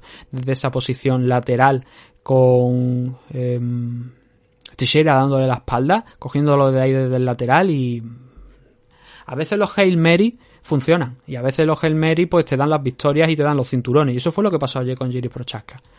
Insisto, de no haber llegado la victoria en esa sumisión, en este quinto asalto, yo creo que lo lógico habría sido eh, ver a Glover Teixeira retener el cinturón en decisión. Porque cuarto y quinto asalto cuarto menos, ¿vale? Pero cuarto, quinto son claramente suyos y el primero también. Entonces, ahí está la cosa, ¿no? Ahí está la cuestión, que Prochaska pues hizo el milagro cuando quedaba poquito tiempo y acabó sometiendo a, eh, a Glover Teixeira. La puntuación de los jueces que os estaba diciendo, ¿no? Eh, entrando al quinto, teníamos un 38-38, un 39-37 y un 38-37. Eh, Michael Bell le dio los dos primeros asaltos a Glover Teixeira. Insisto que segundo para mí es de Jiri Prochaska. Luego tercero y cuarto para Prochaska. Eso de ahí se deriva ese 38-38. Entiendo que también le habría dado el, último a Glover Teixeira, que habría ganado Teixeira por decisión. Pero el cuarto yo no lo veo para Jiri Prochaska. Eh, ben Carlich, el segundo juez de la noche. Eh, primero, segundo, cuarto para Teixeira. Tercero para Jiri Prochaska. Y Clemens Werner es el el que vino o sea, el de antes, el del 10-9 para Sechenko en el primer asalto contra Tayla Santos. Ese fenómeno, porque es que no tiene otra palabra, fenómeno. 10-9-10-9 en el primero y en el segundo para Glover Teixeira. Y ojo, cuidado al dato. Ojo, cuidado al dato. Voy a dejar una pausa. No, mejor dicho, lo voy a decir ahora y voy a dejar la pausa. 10-8 para Jiri Prochaska en el tercero. 10-8 para Jiri Prochaska en el tercero, niño. Con dos cojones. Porque no hay otra forma de definirlo, con dos cojones. 10-8 para Jiri Prochaska en el tercero. Qué cachondeo. Y un 10-9 para Glover Teixeira en el cuarto asalto, para un 38-37. Así que la puntuación de los jueces estaba, yo creo, encaminada a la victoria de, de Glover Teixeira. Y podría haberlo ganado. Pero bueno, 30 segunditos que le han salvado a Prochaska de conocer su primera derrota en UFC, pero lo más importante, le dan el cinturón de las 205 libras a Prochaska, ¿no? Eh, me alegro por él. Eh, llevo viéndolo, como digo, desde Rising. Seguramente hay gente que lo vio desde antes, porque estuvo peleando en Final Global y tal. Pero en aquel entonces, pues Final Global no era muy, muy, muy, muy, muy accesible. Así que costaba verlo, ¿no? Pero su primer combate yo lo vi en, Rising y sabía que este chico era especial. Y que mm, Rising se le iba a quedar pequeño, entre comillas, porque Rising no monta la gran cantidad de eventos que monta UFC, ni tiene la plataforma que tiene UFC. Y cuando dijo que se iba a la compañía, yo dijo, cuidado con este tío, porque este es tranquilamente top 5. Pero insisto, Jiri Prochaska juega mucho con fuego. Y lo mismo que hizo ayer Golbert Teixeira, que se, ajustó al guion con el que había ganado en los últimos enfrentamientos y que era el que yo creía también que iba a ocurrir, ¿no? Es que es lo lógico, era, lo normal, teniendo en cuenta la fortaleza de uno y las debilidades del otro, ¿no? Y, y estuvo a punto de ganar eh, Glover Teixeira. Así que, a ver, otra, al igual que en el caso anterior, entre Tyler Santos y, y Valentina Sechenko, he dicho, me gustaría ver un rematch entre ambas, porque creo que Tyler Santos sin ese golpe en el ojo podría haberlo hecho bastante mejor todavía en el cuarto y quinto asalto. Aquí también me gustaría ver un enfrentamiento nuevo entre Glover Teixeira y Jiri Prochaska. Creo que se merece un rematch. Creo que fue una victoria que se le escapó de las manos al brasileño. Hay gente que dice, ah, es que ha tirado la toalla, es que tenía que haber aguantado, que no sé qué. Es muy difícil aguantar 30 segundos en un mataleón sin dormirte, cuando encima llevas ya 24 minutos y medio de, de pelea en un combate que re- es un clásico. Esto va a ser un clásico de la división, es uno de los mejores combates de los últimos años dentro de la división Light Heavyweight. Los dos se lo dejaron todo, los dos estuvieron peleando hasta el último segundo y fijaos hasta que último segundo, ¿no? Que a los 30 conectó ese mataleón Jiri Prochaska para finalizar la pelea. En el caso de que no se dé ese rematch, que parece que Robert Teixeira quiere seguir peleando, y de hecho ya ha pedido también el rematch, pero él quiere seguir peleando todavía más, eh, la alternativa es otra que a mí me gusta bastante, que está mencionándola ya también Jiri Prochaska, que es eh, tener un evento en Europa, en la República Checa o en Polonia, donde sea, evidentemente él va a pedir en la República Checa, pero tener una defensa del cinturón contra Jan Blakovic que viene de vencer a Alexander Rakic por aquella lesión y tal, pero que debería ser el indicado para tener esa opción por el título. Pero, al igual que, por ejemplo, con lo de que Weili Zhang y Joanna Jedrzejczyk que iba a salir de ahí la, la peleadora que retase a Carla Esparza, Dana White dijo que el próximo mes esa Ankalaev contra Anthony Smith que tenemos, de ahí va a salir el siguiente contender al título del ganador de la noche de ayer. Creo que es un error. Creo que mm, Jan Blakovic contra Prochaska trae un evento a, a la República Checa, que ya ha habido eventos en la República Checa, o por lo menos uno, que yo recuerde uno, y además creo que fue donde peleó Joel Álvarez en el combate contra Damir Magulov. Em, pero montar ese evento aquí en Europa, tener a Jiri Prochaska contra Jan Blakovic, yo creo que los dos se lo han ganado, y además Jan Blakovic tampoco que esté muy lejos del retiro de él, y Jiri Prochaska pues ahora es una estrella, ¿no? Va a pasar a, al primer puesto de- del ranking, obviamente, porque es campeón. Robert Teixeira a lo mejor cae a la primera o la segunda, depende. Lo más normal sería a la primera. Y el Ankalaev contra Anthony Smith, sin quitarle ningún mérito a ninguno de los dos, pero es como mm, cuarto, quinto de los rankings. Es una falta de respeto para Jan Blakovic, la verdad, en mi opinión. Pero bueno, eh, la división goza de un estado espectacular de salud. Es verdad que todavía hay gente que estaba peleando hace 5 o 6 años ahí en el top 5 y que a lo mejor va tocando renovarse, ¿no? La cosa. Fijaos como Robert Teixeira ha llegado a ser campeón con 42 años, pero va tocando a lo mejor un- una guardia nueva, ¿no? Nuevos luchadores, pues, por ejemplo, como Jiri Prochaska, ¿no? Alexander Rakic o también Ankalaev, ¿por qué no? Que está teniendo una escalada muy, muy fuerte el ruso. Así que, bueno, hasta ahí el punto y final del análisis de este UFC 275, pay-per-view celebrado en Singapur. Nos queda, evidentemente, los bonos de la noche. Eh, como he dicho a mitad del programa, muchos, muchos bonos de la noche. Aquí se dieron un total de 6, incluyendo, por supuesto, el of the Night dentro de esos 6, así que fueron un total de realmente 7, o sea, 7 luchadores que se llevaban 50 mil dólares. Performance of the Night. Silvana Gómez Juárez. Eh, Majesate. Jazz de la Magdalena.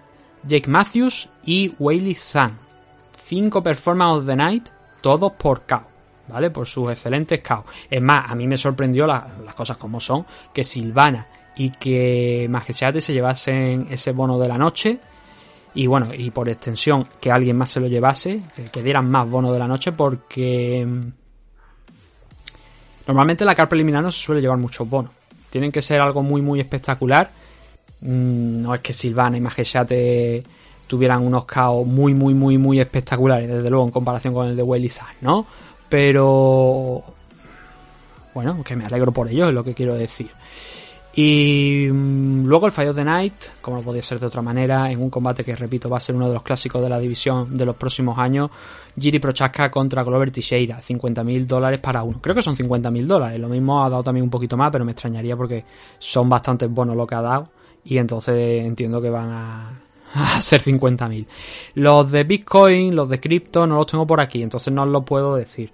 Eh, a lo mejor en el programa de este en abierto sí que lo he encontrado para ese entonces y os lo puedo comentar, pero de momento por aquí no los tengo, así que no, no, eso no lo puedo decir. Pero bueno, que sepáis eso, que se repartieron muchos bonos en la noche de ayer. El siguiente enfrentamiento, o sea, el siguiente enfrentamiento, el siguiente evento es la semana que viene. Aquí no hay descanso hasta me parece dentro de un mes o dos meses o algo, o hasta incluso finales del verano, yo ya no sé. Esto UFC Ay, qué cansancio de UFC. El siguiente evento es la semana que viene, como os estoy comentando. Vamos a tener a Calvin Keitar contra Josh Emmett en 145 libras, división Featherweight. Además, tenemos por fin, si Dios quiere, el Donald Cerrone contra Joe Lawton. Eh, se iba a celebrar hace un mes o así aproximadamente, pero hubo problemas y al final se va a disputar ahora la semana que viene. Tim Means contra Kevin Holland en 170 libras. Kevin Holland, creo que es el segundo enfrentamiento que tiene en 170 libras ahora. Joaquín Buckley contra Albert Duraev. Y cerrando, no, cerrando no, pero uno de los combates que vamos a tener en la main card también es Damiris Magulov contra Guran Kutateladze, un combate muy importante y Magulov está ahí en esa línea de posibles luchadores que pueden ascender en los próximos años dentro del ranking de las 155 libras, meterse en el top 10 y ser una amenaza para mucha gente de las altas de las altas esferas, del top 5. Eso sí, cerrando la main card, si todo va correcto, es el Julián Márquez contra Gregory Rodríguez. Dos tíos que, bueno, impresiona la pegada que tienen ambos y que vamos a disfrutar seguro. Luego hay otros combates muy interesantes también en la car preliminar. Está, por ejemplo, Adrián Yáñez. Está Jeremiah Wells contra un clásico como, como, Kurt McGee, campeón de, Ultimate Fighter, ¿no? Y Phil House contra Deron Wing. Kyle Daukaus, el hermano de, de Chris Daukaus frente a Roman Dolitze, Cody Steyman contra Eddie Wildland, Ricardo Ramos contra Dani Chávez, total, 14 combates, que volvemos a tener 14 combates en esta cárcel y no se cae ninguno. Así que como es de esperar, pues tendremos la previa también dividida en dos, porque si no es que no vamos a tener cojones a hacer todo esto en, un día. Son 8 y 6. 6 eh, de la main car, 8 de la car preliminar. ¿Para qué combates? Yo no lo entiendo. Pero bueno, nosotros, pues eso, nos veremos. Vamos a acabar aquí ya el programa. Y mañana repasito rápido a UFC 275 por si alguien lo quiere también escuchar, que vamos a decir básicamente lo mismo pero mucho más comprimido. Eh, previa de la semana de este evento de UFC. Hay evento de KSW, si me pasa la nota de prensa de AFL pues le daremos un vistacito también, alguna cosilla más. La agenda de la semana esta semana no la ha subido, el programa de preguntas y comentarios tampoco, es que no hay tiempo para mucho más y hay muchas cosas que hacer y no en temas de MMA que también, pero claro, lo primero es lo primero y lo primero está fuera de hecho, ¿no? Así que bueno, se hace lo que se puede. Pero bueno, mientras vosotros tengáis aquí el entretenimiento y os gusta escuchar esto y tengáis vuestra opinión, la comparéis y tal, y os interese, pues seguiremos adelante. Que no, el día que no, pues ya está, pues lo dejaremos. Pero bueno, mientras tanto seguimos ahí. Muchas gracias a todos por habernos escuchado en el día de hoy y nos vemos dentro de poquito con más MM Adictos. Hasta pronto.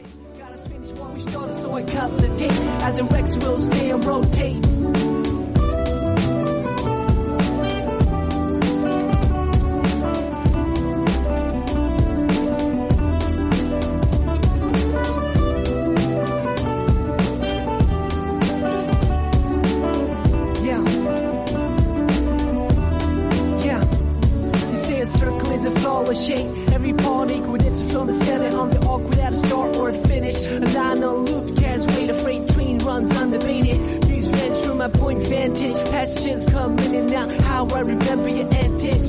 Still alive cause I said it. Life of it's told unless we did it. Till I see the day, in credits. A labor of love, you mean slavery, surely.